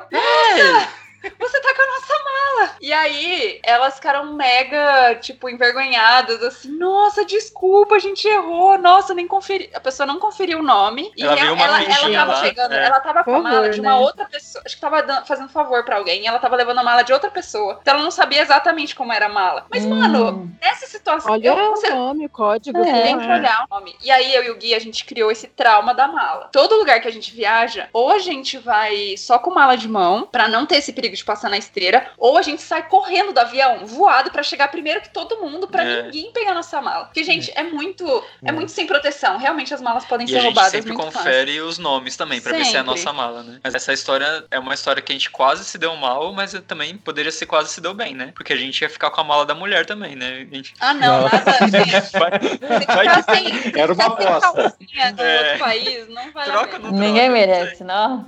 É verdade. Aí, aí a outra, a continuação dessa história foi que daí a gente com aquelas malas gigantes, obviamente não vamos pegar nenhum Uber, nenhum táxi, nada, vamos de metrô. E a gente queria aproveitar Não, a cidade já, É, né? Então, a gente- a no- na verdade, a gente ficou em Newark, né? Que é New Jersey, e eu passei em Nova York. Mas aí a gente não quis pegar o voo pra New Jersey, porque a gente ia chegar de manhã, então aí nós ficaríamos o dia em Manhattan, né? Então já teve isso, e aí então a gente tava com as nossas malas gigantes pra pegar o metrô. E, meu, o metrô também de Nova York é muito antigo, e não tem sempre acessibilidade, elevador, essas coisas. Meu, foi muito difícil carregar mala, subir mala, descer mala, e tinha umas pessoas que ajudavam. É porque a, gente. Daphne não conseguia carregar a mala dela na escada. E aí, E aí, eu não às vezes, conseguia chegavam carregar os caras é. e ajudava, sabe? A subir a mala, assim. É, já- e nisso era tipo umas 7, 8 horas da manhã que a gente tava chegando nesse lugar. Horário de pico. É, e a gente combinou com a nossa amiga que mora em New Jersey pra encontrar com a gente na Grand. Qual que é aquela Grand principal? Central. É, Grand É. Center, que é aquela principal estação de Nova York. A gente ia encontrar com ela lá, ia deixar a mala num lugar pra. Esses guarda-volumes. Guarda-volume, ia passar, ia passar o dia lá e depois a gente ia pra New Jersey. É. E aí, só e que. tava aí- chovendo, tudo. É. A nossa amiga não entendendo, mas por que vocês estão fazendo isso, né? Tipo, porque a gente ficou descansar. andando com a mala gigante na chuva em Nova York. mas aí, no metrô, como tava horário de pico, imagina a estação da Sé. Tipo, era desse jeito. Tava muita gente e aquela multidão, assim, empurrando, assim. E aí, tinha um monte de segurança. E os seguranças eram tudo muito alto, muito grandão, sabe? E eles ficavam assim, vai pra trás, vai pra trás, vai pra trás, não passa aqui, não sei o quê. Era uma gritaria e os caras dando bronca. E tinha alguém num microfone, sabe? Aquela voz central da estação, ficava berrando. Não berrando. dá pra entrar todo mundo! Espera! Espera, o próximo tem! Não dá pra entrar todo mundo! Gritando Vai assim. pra trás, vai pra trás. Essa foi a nossa primeira história com Nova York. E eu e o a gente olhando um pro outro assim. Que que é isso? Cadê o primeiro mundo?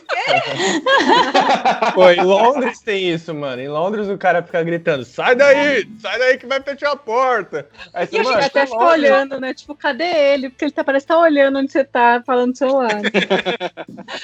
Exatamente. E, e, tipo, ele- a pessoa meio que ficava brava, sabe? Você sentiu o tom da voz da pessoa e ela realmente estava nervosa. Uhum, isso mesmo.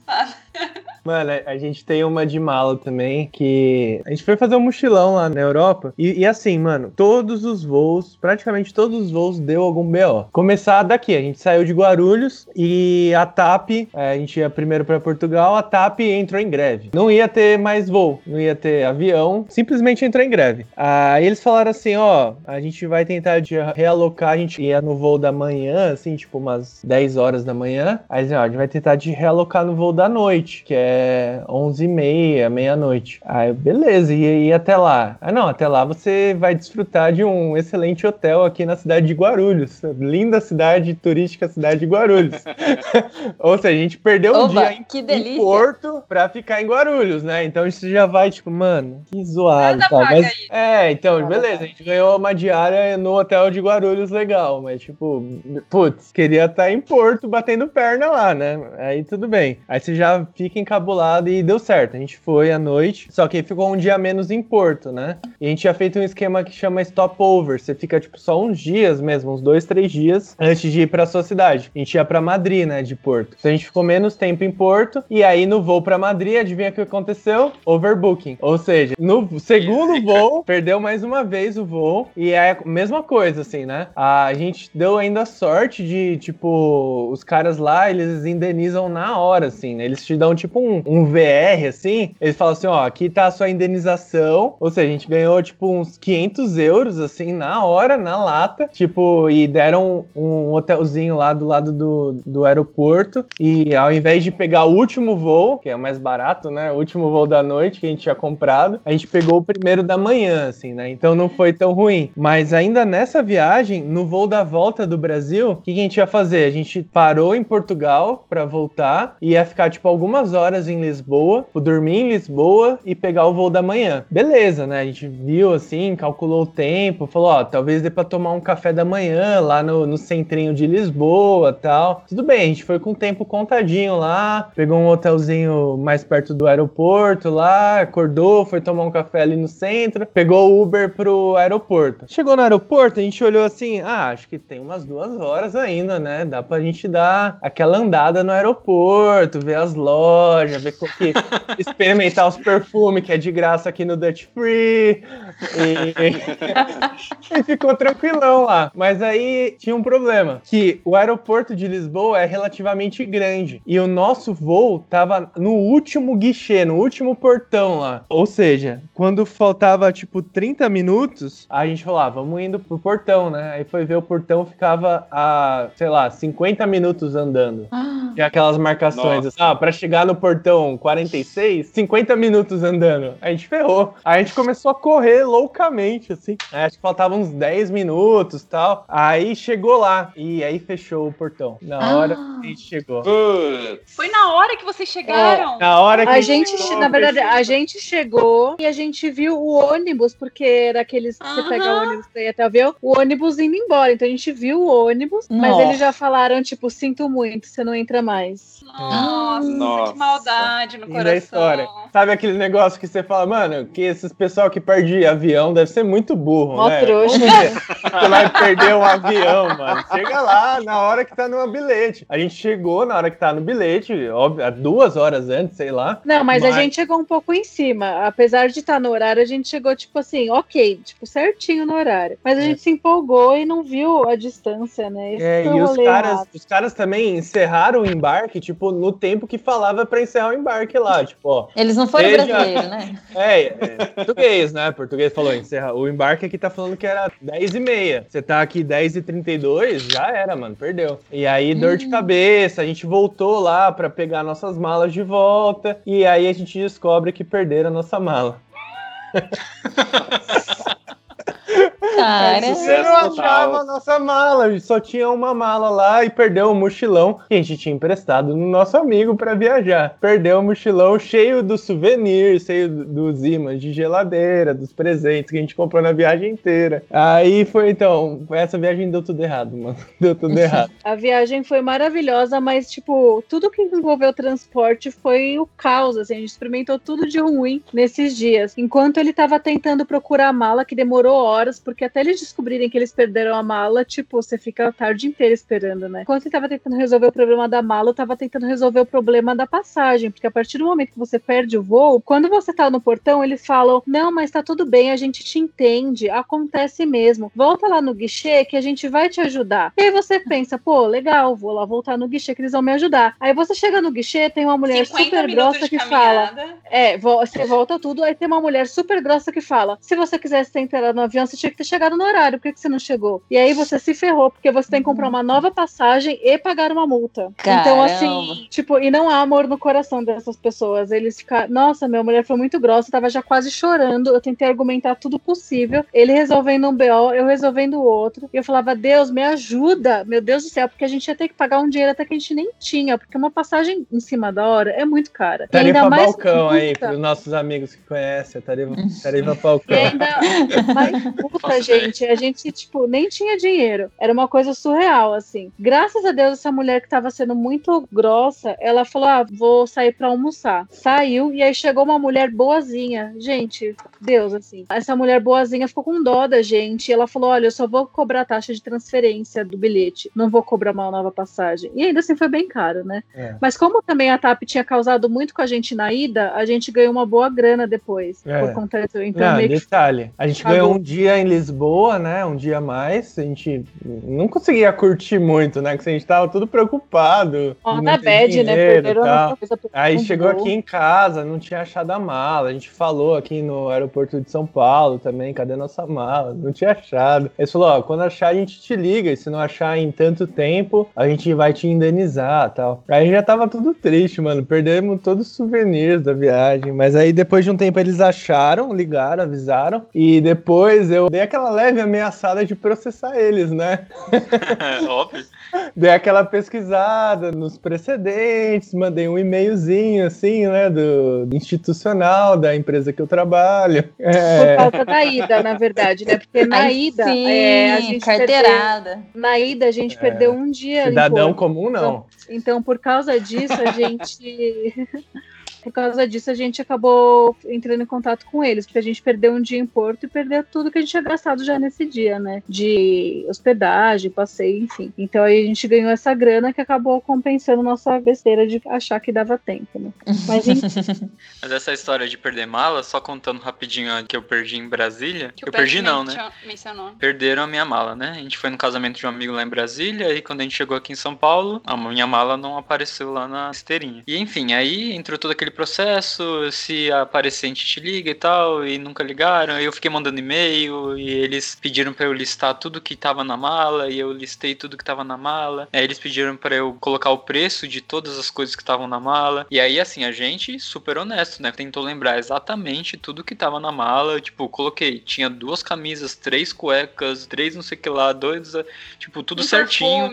Procurei na internet o preço, mais ou menos da marca, parecido com a É. roupa que eu tinha, pra colocar um preço justo lá e tal. E aí sim, tinha dado, sei lá, uns dois mil reais, uma coisa assim, pra eles me pagarem. Mas era E- um número quebrado, assim, né? Tipo, É 1800 e tanto, vírgula 13. É, sei não, lá, era 2,325, uma coisa assim. É, a gente colocou a É. soma certinho do. O Gui mandou os links do. De cada site com sites, preço. de onde vendia Nossa. a coisa. Que né? E aí eles, eles, ah, a gente quer fazer um acordo, a gente quer te pagar 500 reais.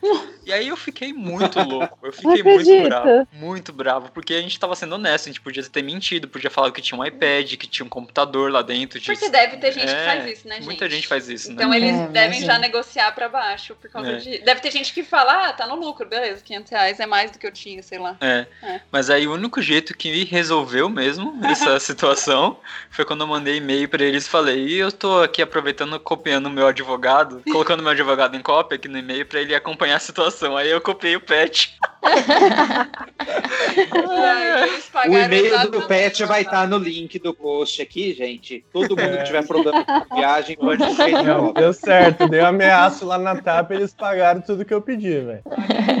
Mas enfim, aí, aí resolveu. Aí eles, eles transferiram exatamente o dinheiro que eu tinha colocado lá. Aí sim. Mas assim, é legal, mas é ruim, porque querendo ou não, tem coisa que você não acha igual, né? É, eu, É. tinha uma É. camisa, eu tinha uma camisa de basquete da seleção brasileira de basquete. Tipo, eu não, Nossa. eu não achei essa camisa pra comprar. Nunca mais, assim. e Não É. consegui. Eu tinha ganhado uma camisa de São Paulo de um amigo. Eu comprei outra, mas não é a camisa que meu amigo me deu. Então, enfim. Ou seja, tudo camisa de time, né? Se não ficasse levando na viagem essas camisas de time, não tinha esse problema.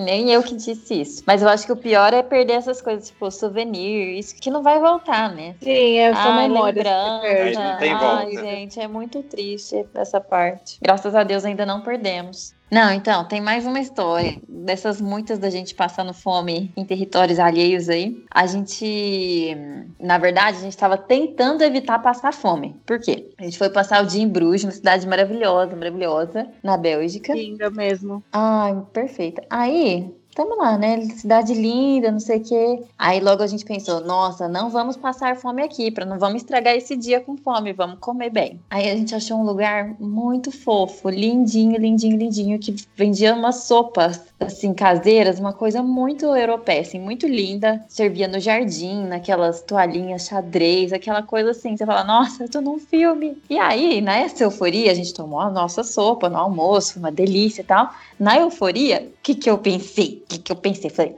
não vamos passar fome no jantar, vamos comprar sopa e guardar para o jantar? Na hora, pareceu uma ótima ideia. Aí tá. 11 horas da manhã, é isso. É. Ah, a hora que a gente terminou o nosso almoço, você, ah, me vê duas pra viagem. Aí eu pensei, não, vai dar muito certo isso, né? Porque aí qualquer hora a gente vai lá, já toma nossa sopa e pronto. Só que aí, gente, o que eu não pensei é que uma sopa é uma comida líquida, né? E aí a gente andou Bruges inteira com a sopa. E teve passeio de barco. E teve subir não sei aonde. E teve tirar foto não sei o quê. E eu e o Estevão com um pacote de sopa na mão. Aí, assim, no fim, a sopa já tava toda revirada lá. E assim, a gente passou o dia em Bruges carregando sopa. Carregamos sopa em vários meios de transporte. Carro, depois no barco, depois a pé, a gente andando pela cidade. Depois a gente pegou um trem para voltar para Bruxelas. Bruxelas. Levamos a sopa no trem. Aí a sopa mudou de país, a gente voltou para Paris no mesmo dia. E a sopa com a gente. Eu sei que a gente tomou a sopa fria no fim do dia, no meio da estação Vocês de não trem. comeram logo, tipo, de tarde? que a gente tava passeando, não fazia sentido comer sopa aquela hora também. Eu sei que o negócio já virou sinônimo de trem que dá ruim, assim, pra mim. O que o Estevão vira pra mim e falou: Ó, isso aí vai virar sopa de bruges. Tipo, uma coisa que parece que você tá abafando e o negócio vira um problema pra você carregar. Já virou sinônimo aqui pra gente, sopa de bruges. Quando a gente foi pra Praga, nós fomos num restaurante tailandês. E aí, nossa, né? A gente ama comida tailandesa e comida apimentada, que delícia, não sei o quê. A Daf foi pra Coreia, ela conhece comida Comi muita apimentada. comida apimentada na Coreia, né? Beleza, a gente chegou lá. Daí, sabe quando você tem no cardápio nível de pimenta, pimentinhas? Aham. Tinha uma pimenta, duas pimentas, três pimentas, quatro pimentas era o mais apimentado, né? É. Uhum. Daí, a gente olhou lá um negócio que a gente achou interessante. E acho que tinha quantas pimentas? Três pimentas. Três? É. Aí a gente falou, ah, ok, três pimentas, né? De boa, a gente já É, comeu não três tô indo no pimentas. quatro, tô indo no três, eu aguento, eu como comida coreana. Gente, a comida chegou, eu sofria, assim, eu não tava feliz, é- era um sofrimento. Dor, comer. dor, Era- não era um prazer, era horrível. Sério, assim. queimava a boca de um jeito inexplicável. Não Nossa. tinha como. É, assim, mas é óbvio que a gente não vai jogar fora essa comida. Não. Paguei essa comida, como chorando, mas eu como. Aí eu comi essa comida de noite gelada. Tipo Nossa. assim, porque Era gelado tipo um dava. risoto, alguma coisa assim, um arroz lá. É, e aí eu consegui comer ela gelada, só que mesmo assim era uma garfada, um copinho de água, uma garfada, um copinho de água, assim. Aí gelada ela dava uma aliviada na pimenta, né? Mas mesmo assim. Mas vamos comer, jogar fora a gente não vai jogar. É, só essa história de Praga também tem uma coisa engraçada, essa questão de economizar, né? A gente tava andando lá por Praga, aí do nada a gente começou a ver um movimento e a gente, curioso, né, foi, foi seguindo as pessoas e tal. E aí a gente entrou num lugar aberto, parecia um campo de futebol, assim, um monte de tenda, um monte de tenda. Porque tava acontecendo algum evento, alguma feira lá, sabe? E aí a gente começou a entrar, era uma feira escolar, assim, tipo, cada banquinha era uma turma, e aí eles estavam apresentando várias coisas, e muitas dessas banquinhas eram de comida, né? De graça. De graça.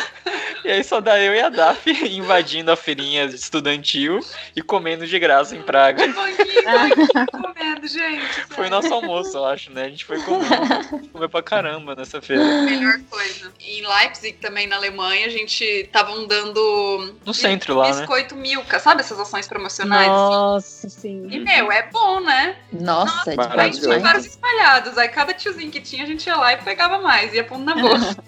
Porque vai servir de lanche um dia pra gente não passar fome igual esteve ali. Com Muito certeza. bem, sim. muito Só que bem. não era uma sopa, então foi de boa. Melhor carregar uma. Olha, o que a gente aprendeu hoje? É melhor carregar uma bolacha do que uma sopa, gente. É, Bolacha de graça, então, né?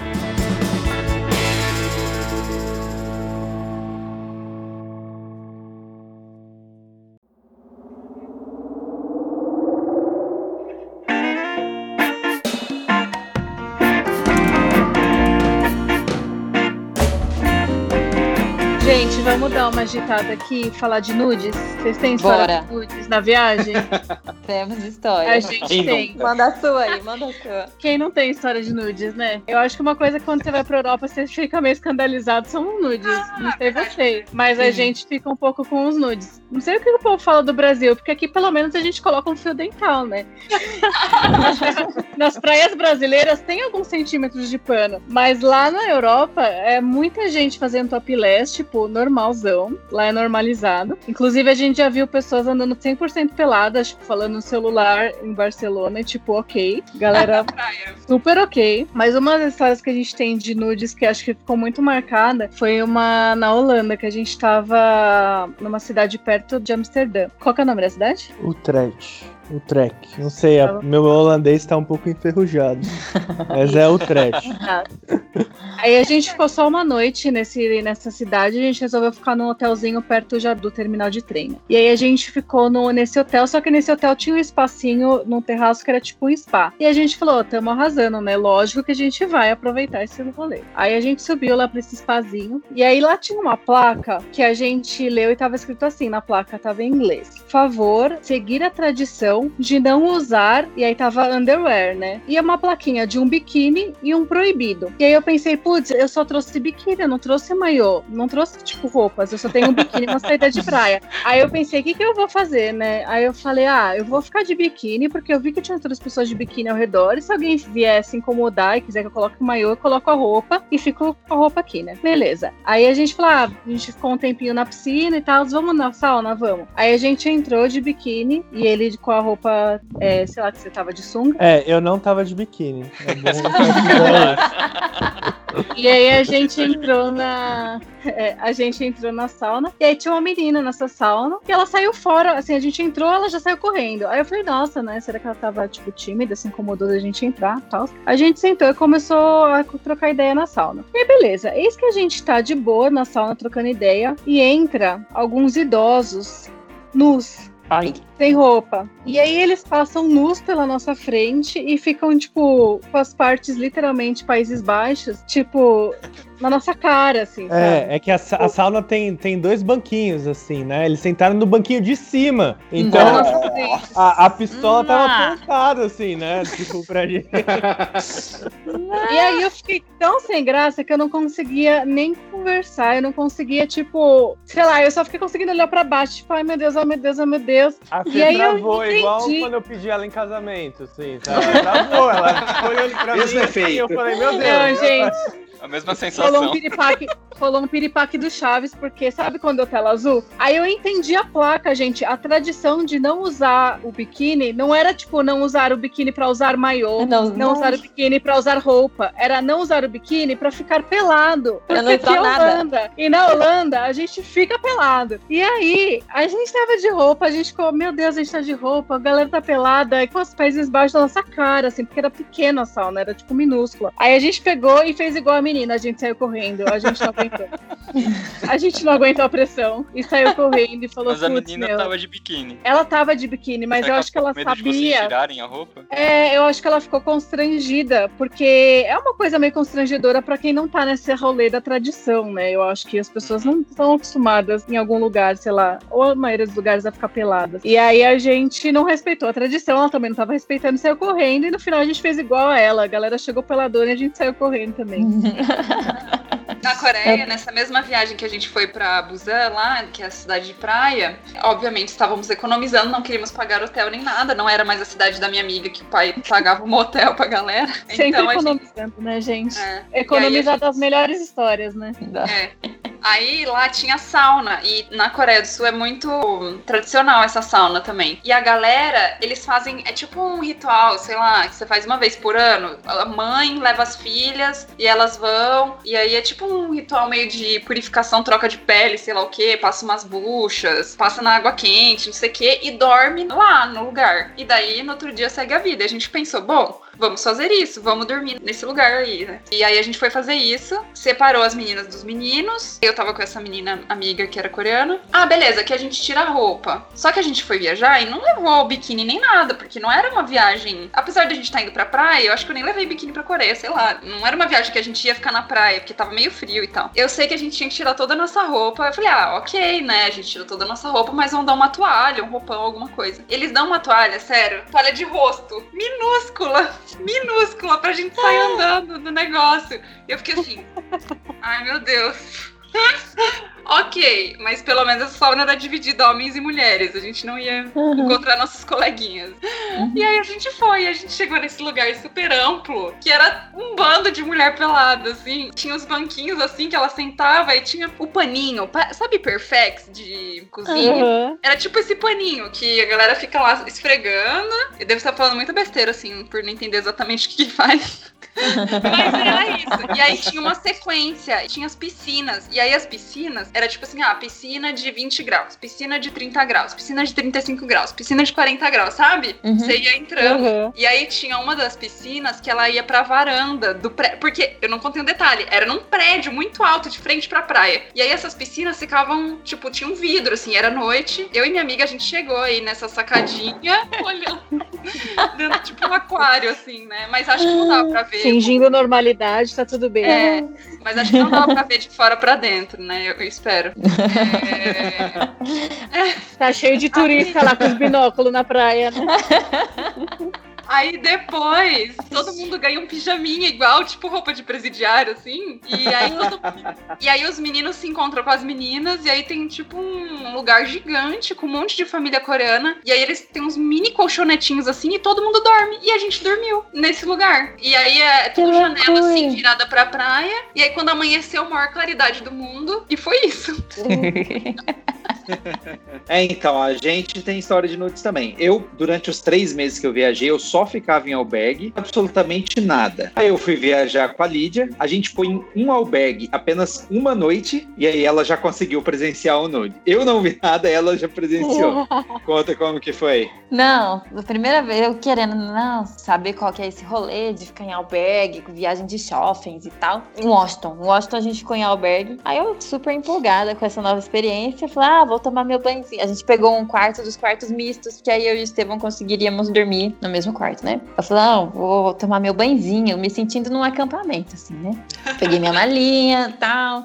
Fui pro banheiro feminino. A caminho do banheiro feminino, no único momento que eu fiquei sozinha no albergue até então, um cara completamente pelado, completado assim, no pelo mesmo, assim, passou assim, tranquilamente no corredor, eu e ele. Tá, Eu falei, caramba, o Estevam não tinha me contado que o albergue era assim, não, você quer? Aí eu, what? O que tá acontecendo? E o cara, assim, na maior naturalidade do mundo. O melhor da Gente, pessoa pelada é quando Tão ela super de boa, né? se ela, ela age como se ela estivesse vestida, tá entendendo?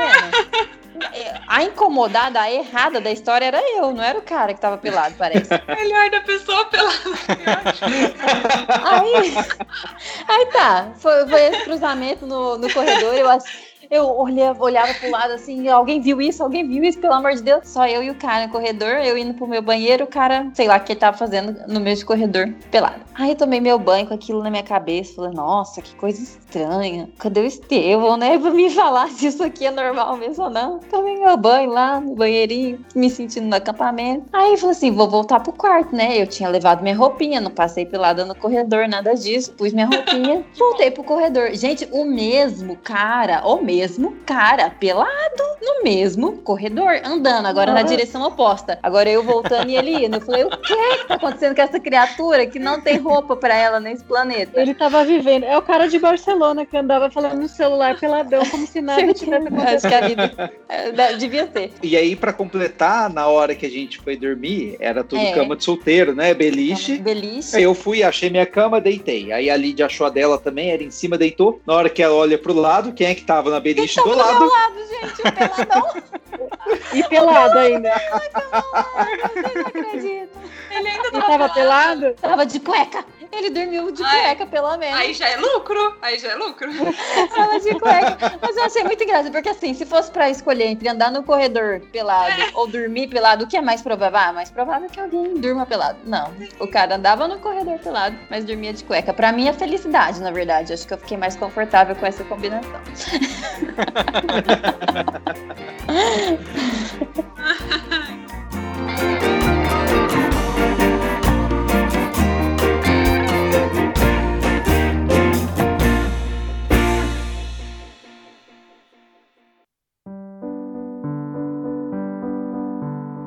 Olha só, essa história eu tinha pensado de mandar pro GugaCast, que é um podcast de histórias, mas eu falei, não, um dia eu vou ter meu podcast e eu vou contar essa história no meu podcast.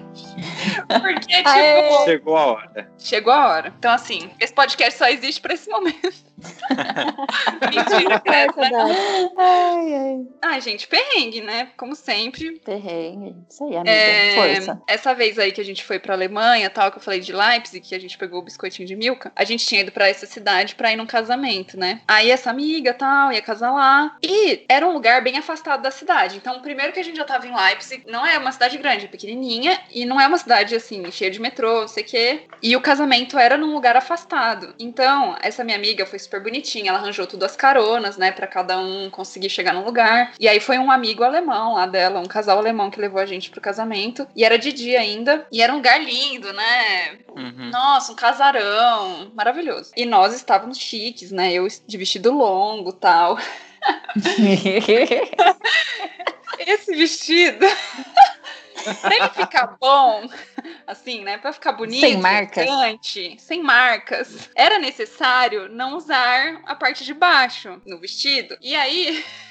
A roupa de baixo, é isso, É, né, amiga? ficou claro. Fala de novo. É, o, o underwear, né, que a, que a Fê falou, é, é, seria melhor não usar, assim, essa peça de roupa pra ficar mais elegante, mais bonito, ok. Mais apresentável até, né? Era mais decente, era mais decente esse jeito. Ok, Daphne, a gente não tá pensando mal de você. Pode continuar. É, é normal. O que foi, Pet? O amigo do albergue peladão da Lídia entende. É, Te entende. É. enfim. A gente tava lá. Gente, do nada, sei lá, tinha vários momentos do casamento lá, acho que era o momento do brunch, não sei. Uhum. Eu senti uma coisa estranha chegando. Mulheres me entendem. Comecei a sentir algo fluindo de mim. E aí, fui no banheiro. Gente, quando cheguei no banheiro, tinha descido pra mim. Eu falei, Oh. pronto. Uma situação normal, tipo assim, estou, né, nessa situação. Você vira pro amiguinha do lado e fala: Oi, amiga, você tem um absorvente? Mas aí eu falei, eu não vou pedir pra ninguém, porque eu não vou falar assim, você tem um absorvente interno, porque eu estou sem calcinha. Ou você tem um absorvente e uma calcinha? E uma calcinha. Não tinha como Não, colocar. e era um casamento de uma amiga nossa que é alemã com um amigo nosso que é indiano. Então, tipo assim, você vai. Você não tem a gente intimidade não com tinha ninguém. amigos né? É. lá, não era gente que a gente conhecia, não tinha o que fazer, a gente tava no meio do nada. Aí o que, que eu fiz? Eu peguei papel higiênico e tentei criar um absorvente interno. É. Eu faria isso também. Tem. Não, assim, Melhor não solução, amiga. fazer. Muito não bem. existe o fazer. Ok. Eu também, eu também faria isso. E eu, eu nunca tinha usado absorvente interno, detalhe. Beleza. Aí eu falei, Gui, temos que encontrar absorvente interno. Sei que existe, né? Aí a gente, no meio do casamento, no meio da. Já tinha acontecido, né? A cerimônia era meio que assim: o casamento foi, sei lá, uma da tarde e a gente ia passar o resto do dia até a noite lá nesse casarão. Como que fala absorvente interno em alemão? É, cidade do interior que as pessoas não falam inglês, todo mundo. É, não falam inglês também. E eu não ia im- incomodar a noiva, né, gente, por causa disso. Que era minha amiga, era minha única amiga. pra ela eu falaria, mas eu não ia incomodar ela. Aí eu sei que a gente saiu no meio do dia lá, A pé, a pé, sol. de salto, vestido longo, com papel higiênico e andando.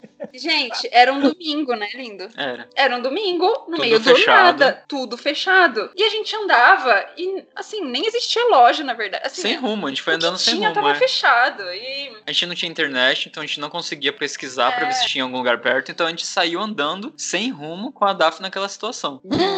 Eis que, eis que Gente. no meio do caminho o papel cai. e a gente. E a gente continua andando. Nossa, a gente anda, anda, anda e parece uma eternidade, né? E a gente também não tava com mala, não tinha nenhuma opção. Assim, ah, beleza, vou então pôr outra roupa, né? Nada. E aí a gente achou um posto de gasolina e uma loja de conveniência. E aí, essa loja de conveniência, por um milagre, assim, não tinha nada na loja. Não tinha nem cup noodles, eu acho. Sério, era, era uma loja sem nada, né? Uhum. Tipo, nada. A gente achou um OB lá, gente. Sério. Nossa, gente. vivo, AB. OB é o absorvente interno. Boa. Obrigado. E, nossa, eu tô tremendo aqui só de pensar na história. E aí a gente voltou com a caixinha lá pro. pro casamento. Nossa, foi uma bênção de Deus. Fui no banheiro, coloquei. E não, assim, por um milagre, não manchou toda a roupa. Acho que como tava no início, não sei. E meu vestido era vermelho, inclusive. Nossa. Nossa, foi muito providencial a cor desse Foi. vestido. Eu tava pensando nisso agora. Beleza, como se tivesse acabado a história. Não, passou o dia, foi pra noite, a Foi gente pra noite, foi pra começou a festa. baladinha, porque era o momento da baladinha É. da noite. E aí a Daphne começou a dançar loucamente. Quem A nunca, viu né? quem nunca viu a Daphne na festa de casamento, ela dança muito. E... A gente começou Chão, a fazer chão, aquele chão, negócio. A gente sabe que até ficou meio que na modinha no Instagram de bater o pé pra cá, pra cá, vira pra cá. Bate junto um Bate o pezinho. A gente ficou fazendo, eu e o Gui, esse negócio. e Pula, pula, pula. Gente, Do nada, o negócio não me cai no meio da festa. no meio do salão. Não acredito. Nunca aconteceu na história do absorvente interno. Nunca aconteceu isso na história. Nossa, caramba. Como caiu um OB, Daf? Não sei, acho que eu também não sabia usar direito. Acho que sei. ela não sabia pôr. Nossa, E aí? devia estar só pra fome pra fora. Eu sei que eu fiquei desesperada, né, linda? E a Daphne ficou com muita vergonha. Ela, Muita vergonha. ela percebeu na hora, pegou o negócio no chão e É, sentiu Mas lá. alguém viu? Uma menina que era brasileira. Só que tinha uns papeizinhos assim, marcando o nome nas mesas. Uhum. Já tinha acontecido o jantar, então eu peguei vários papéis que alguém tinha empilhado. Eu peguei todos que eu achei assim, ó. Catei o negócio e saí correndo. Fui pro banheiro pra resolver. Gente, E aí eu fiquei lá no salão limpando umas manchinhas que tinha no chão.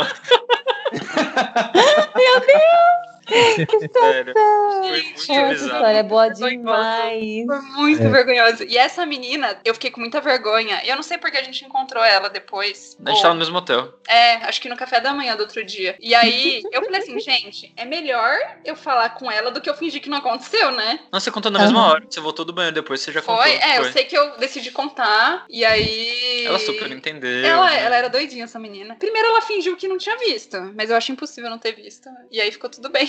Ela deve contar essa história pra outras pessoas. Certamente. Ela tá gravando Ela, podcast. já vai, ela vai mandar Já tá no podcast. Daf.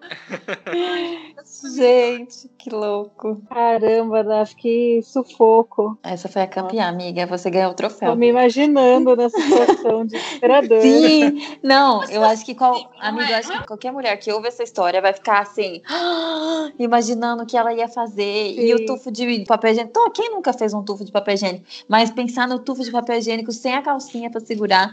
Gente, assim, Nossa, é mu- é, muito é. perrengue, é muito. Nossa, essa Em outro país, numa cidade no meio do nada, que você não tem celular, que você não pode pedir ajuda pro amiguinho. num casamento, Sim, né? Um lugar que você vai embora chorar. daqui a pouco, entendeu? Só É. faltou seu Você vestido branco, né? É. Nossa. gra- Não, Deus que Mas aí é o Tingiu. casamento chorar. de você, né? Deus que tingiu esse vestido aí. Olha, Dafi respondeu a minha apresentação. Você soube improvisar na viagem. Olha, olha que improviso maravilhoso esse.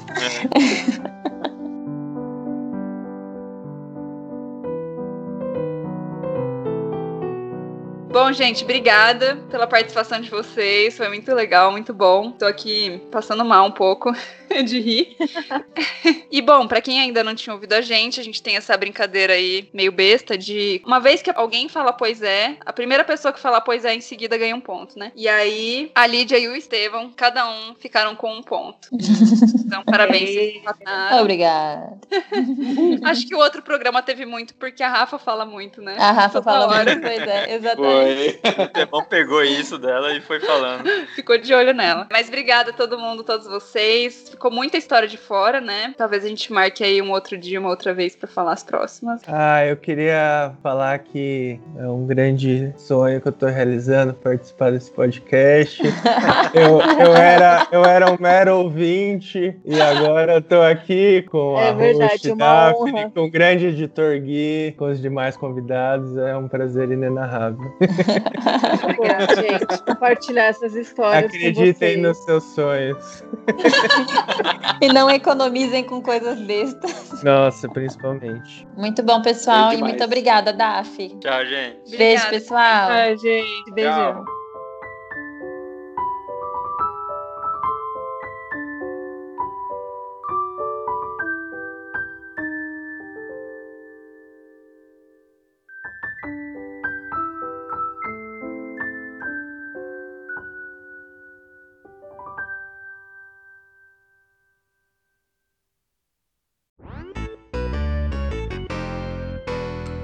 Olá, pessoal. Então, mais uma semana de leitura de e-mails, de comentários. Eu tô aqui com o Gui. Oi. Primeiro, a gente falaria quem comentou no site, mas não sei porquê, Gui. Semana passada tivemos 300 comentários e nessa semana nenhum. O que aconteceu? É, não sei. O que, que você acha? Deve ser porque todos seus primos que comentaram semana passada não assistiram a série e aí deram essa mancada aí com a gente, né? E não ouviram o podcast também, né? É, provavelmente. Tamo de olho. Tem que ouvir, hein, galera?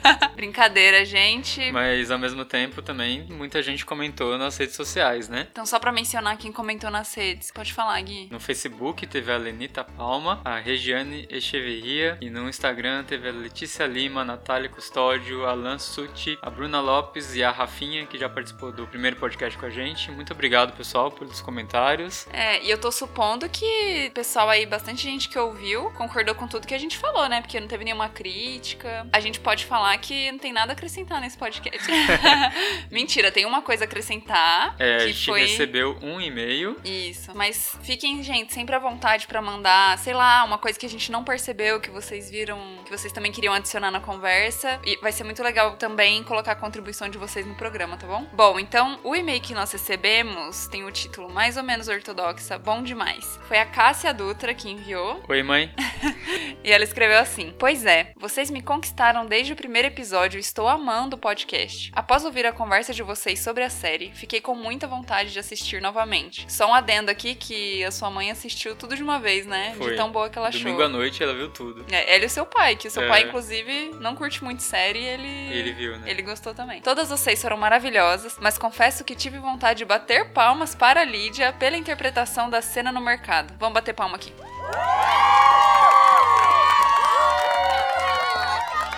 Que sacada! Lídia, vou te convidar para dar uma aula de literatura para meus alunos qualquer dia. Ó, juntou dois podcasts num e-mail só, né? É, eu não vou nem falar que não é a primeira vez que uma professora tenta usar dos serviços da Lídia, É. né? De português, inclusive.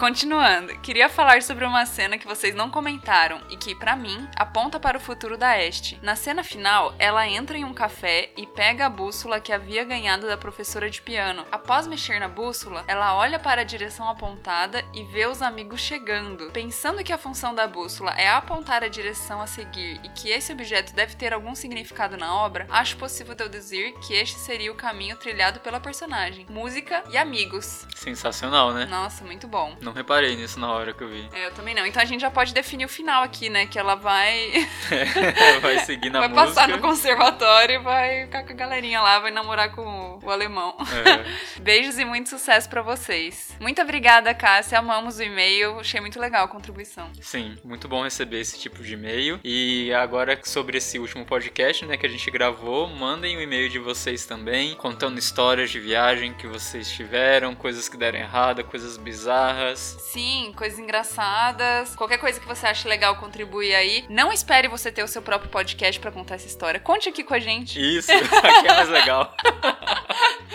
Contato arroba podcastpoisé.com Isso, mas só queria contar uma coisa aqui que eu achei meio assustadora, que a Adele falou no Twitter. Mais do que ouve sobre a série no podcast, ela ouve mais sobre nós mesmas que participamos, porque ela fez uma análise psicológica de nós. É. Então fiquei um pouco preocupada. O que, que o pessoal vai achar de mim depois desse programa?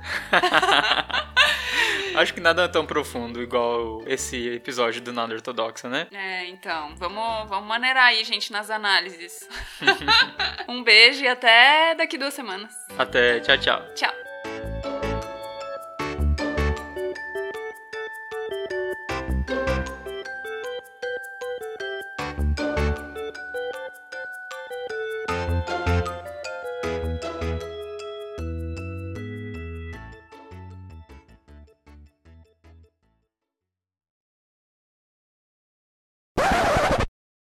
Pet tá com muita vergonha alheia. A cara dele. Não, O Pet achei, também tá eu achei de boa, eu achei que ia ser pior a história que você ia contar. Eu achei assim, legal, bom. Achei legal, bom. É, não sei o que dizer. Não é com você, né? Ah, tipo, minha experiência com OBs não é tão grande assim também, né? Então, O dia que você precisar, você vai me entender. Quando tiver com o nariz sangrando, você já sabe o que fazer. Se tivessem máscara, né?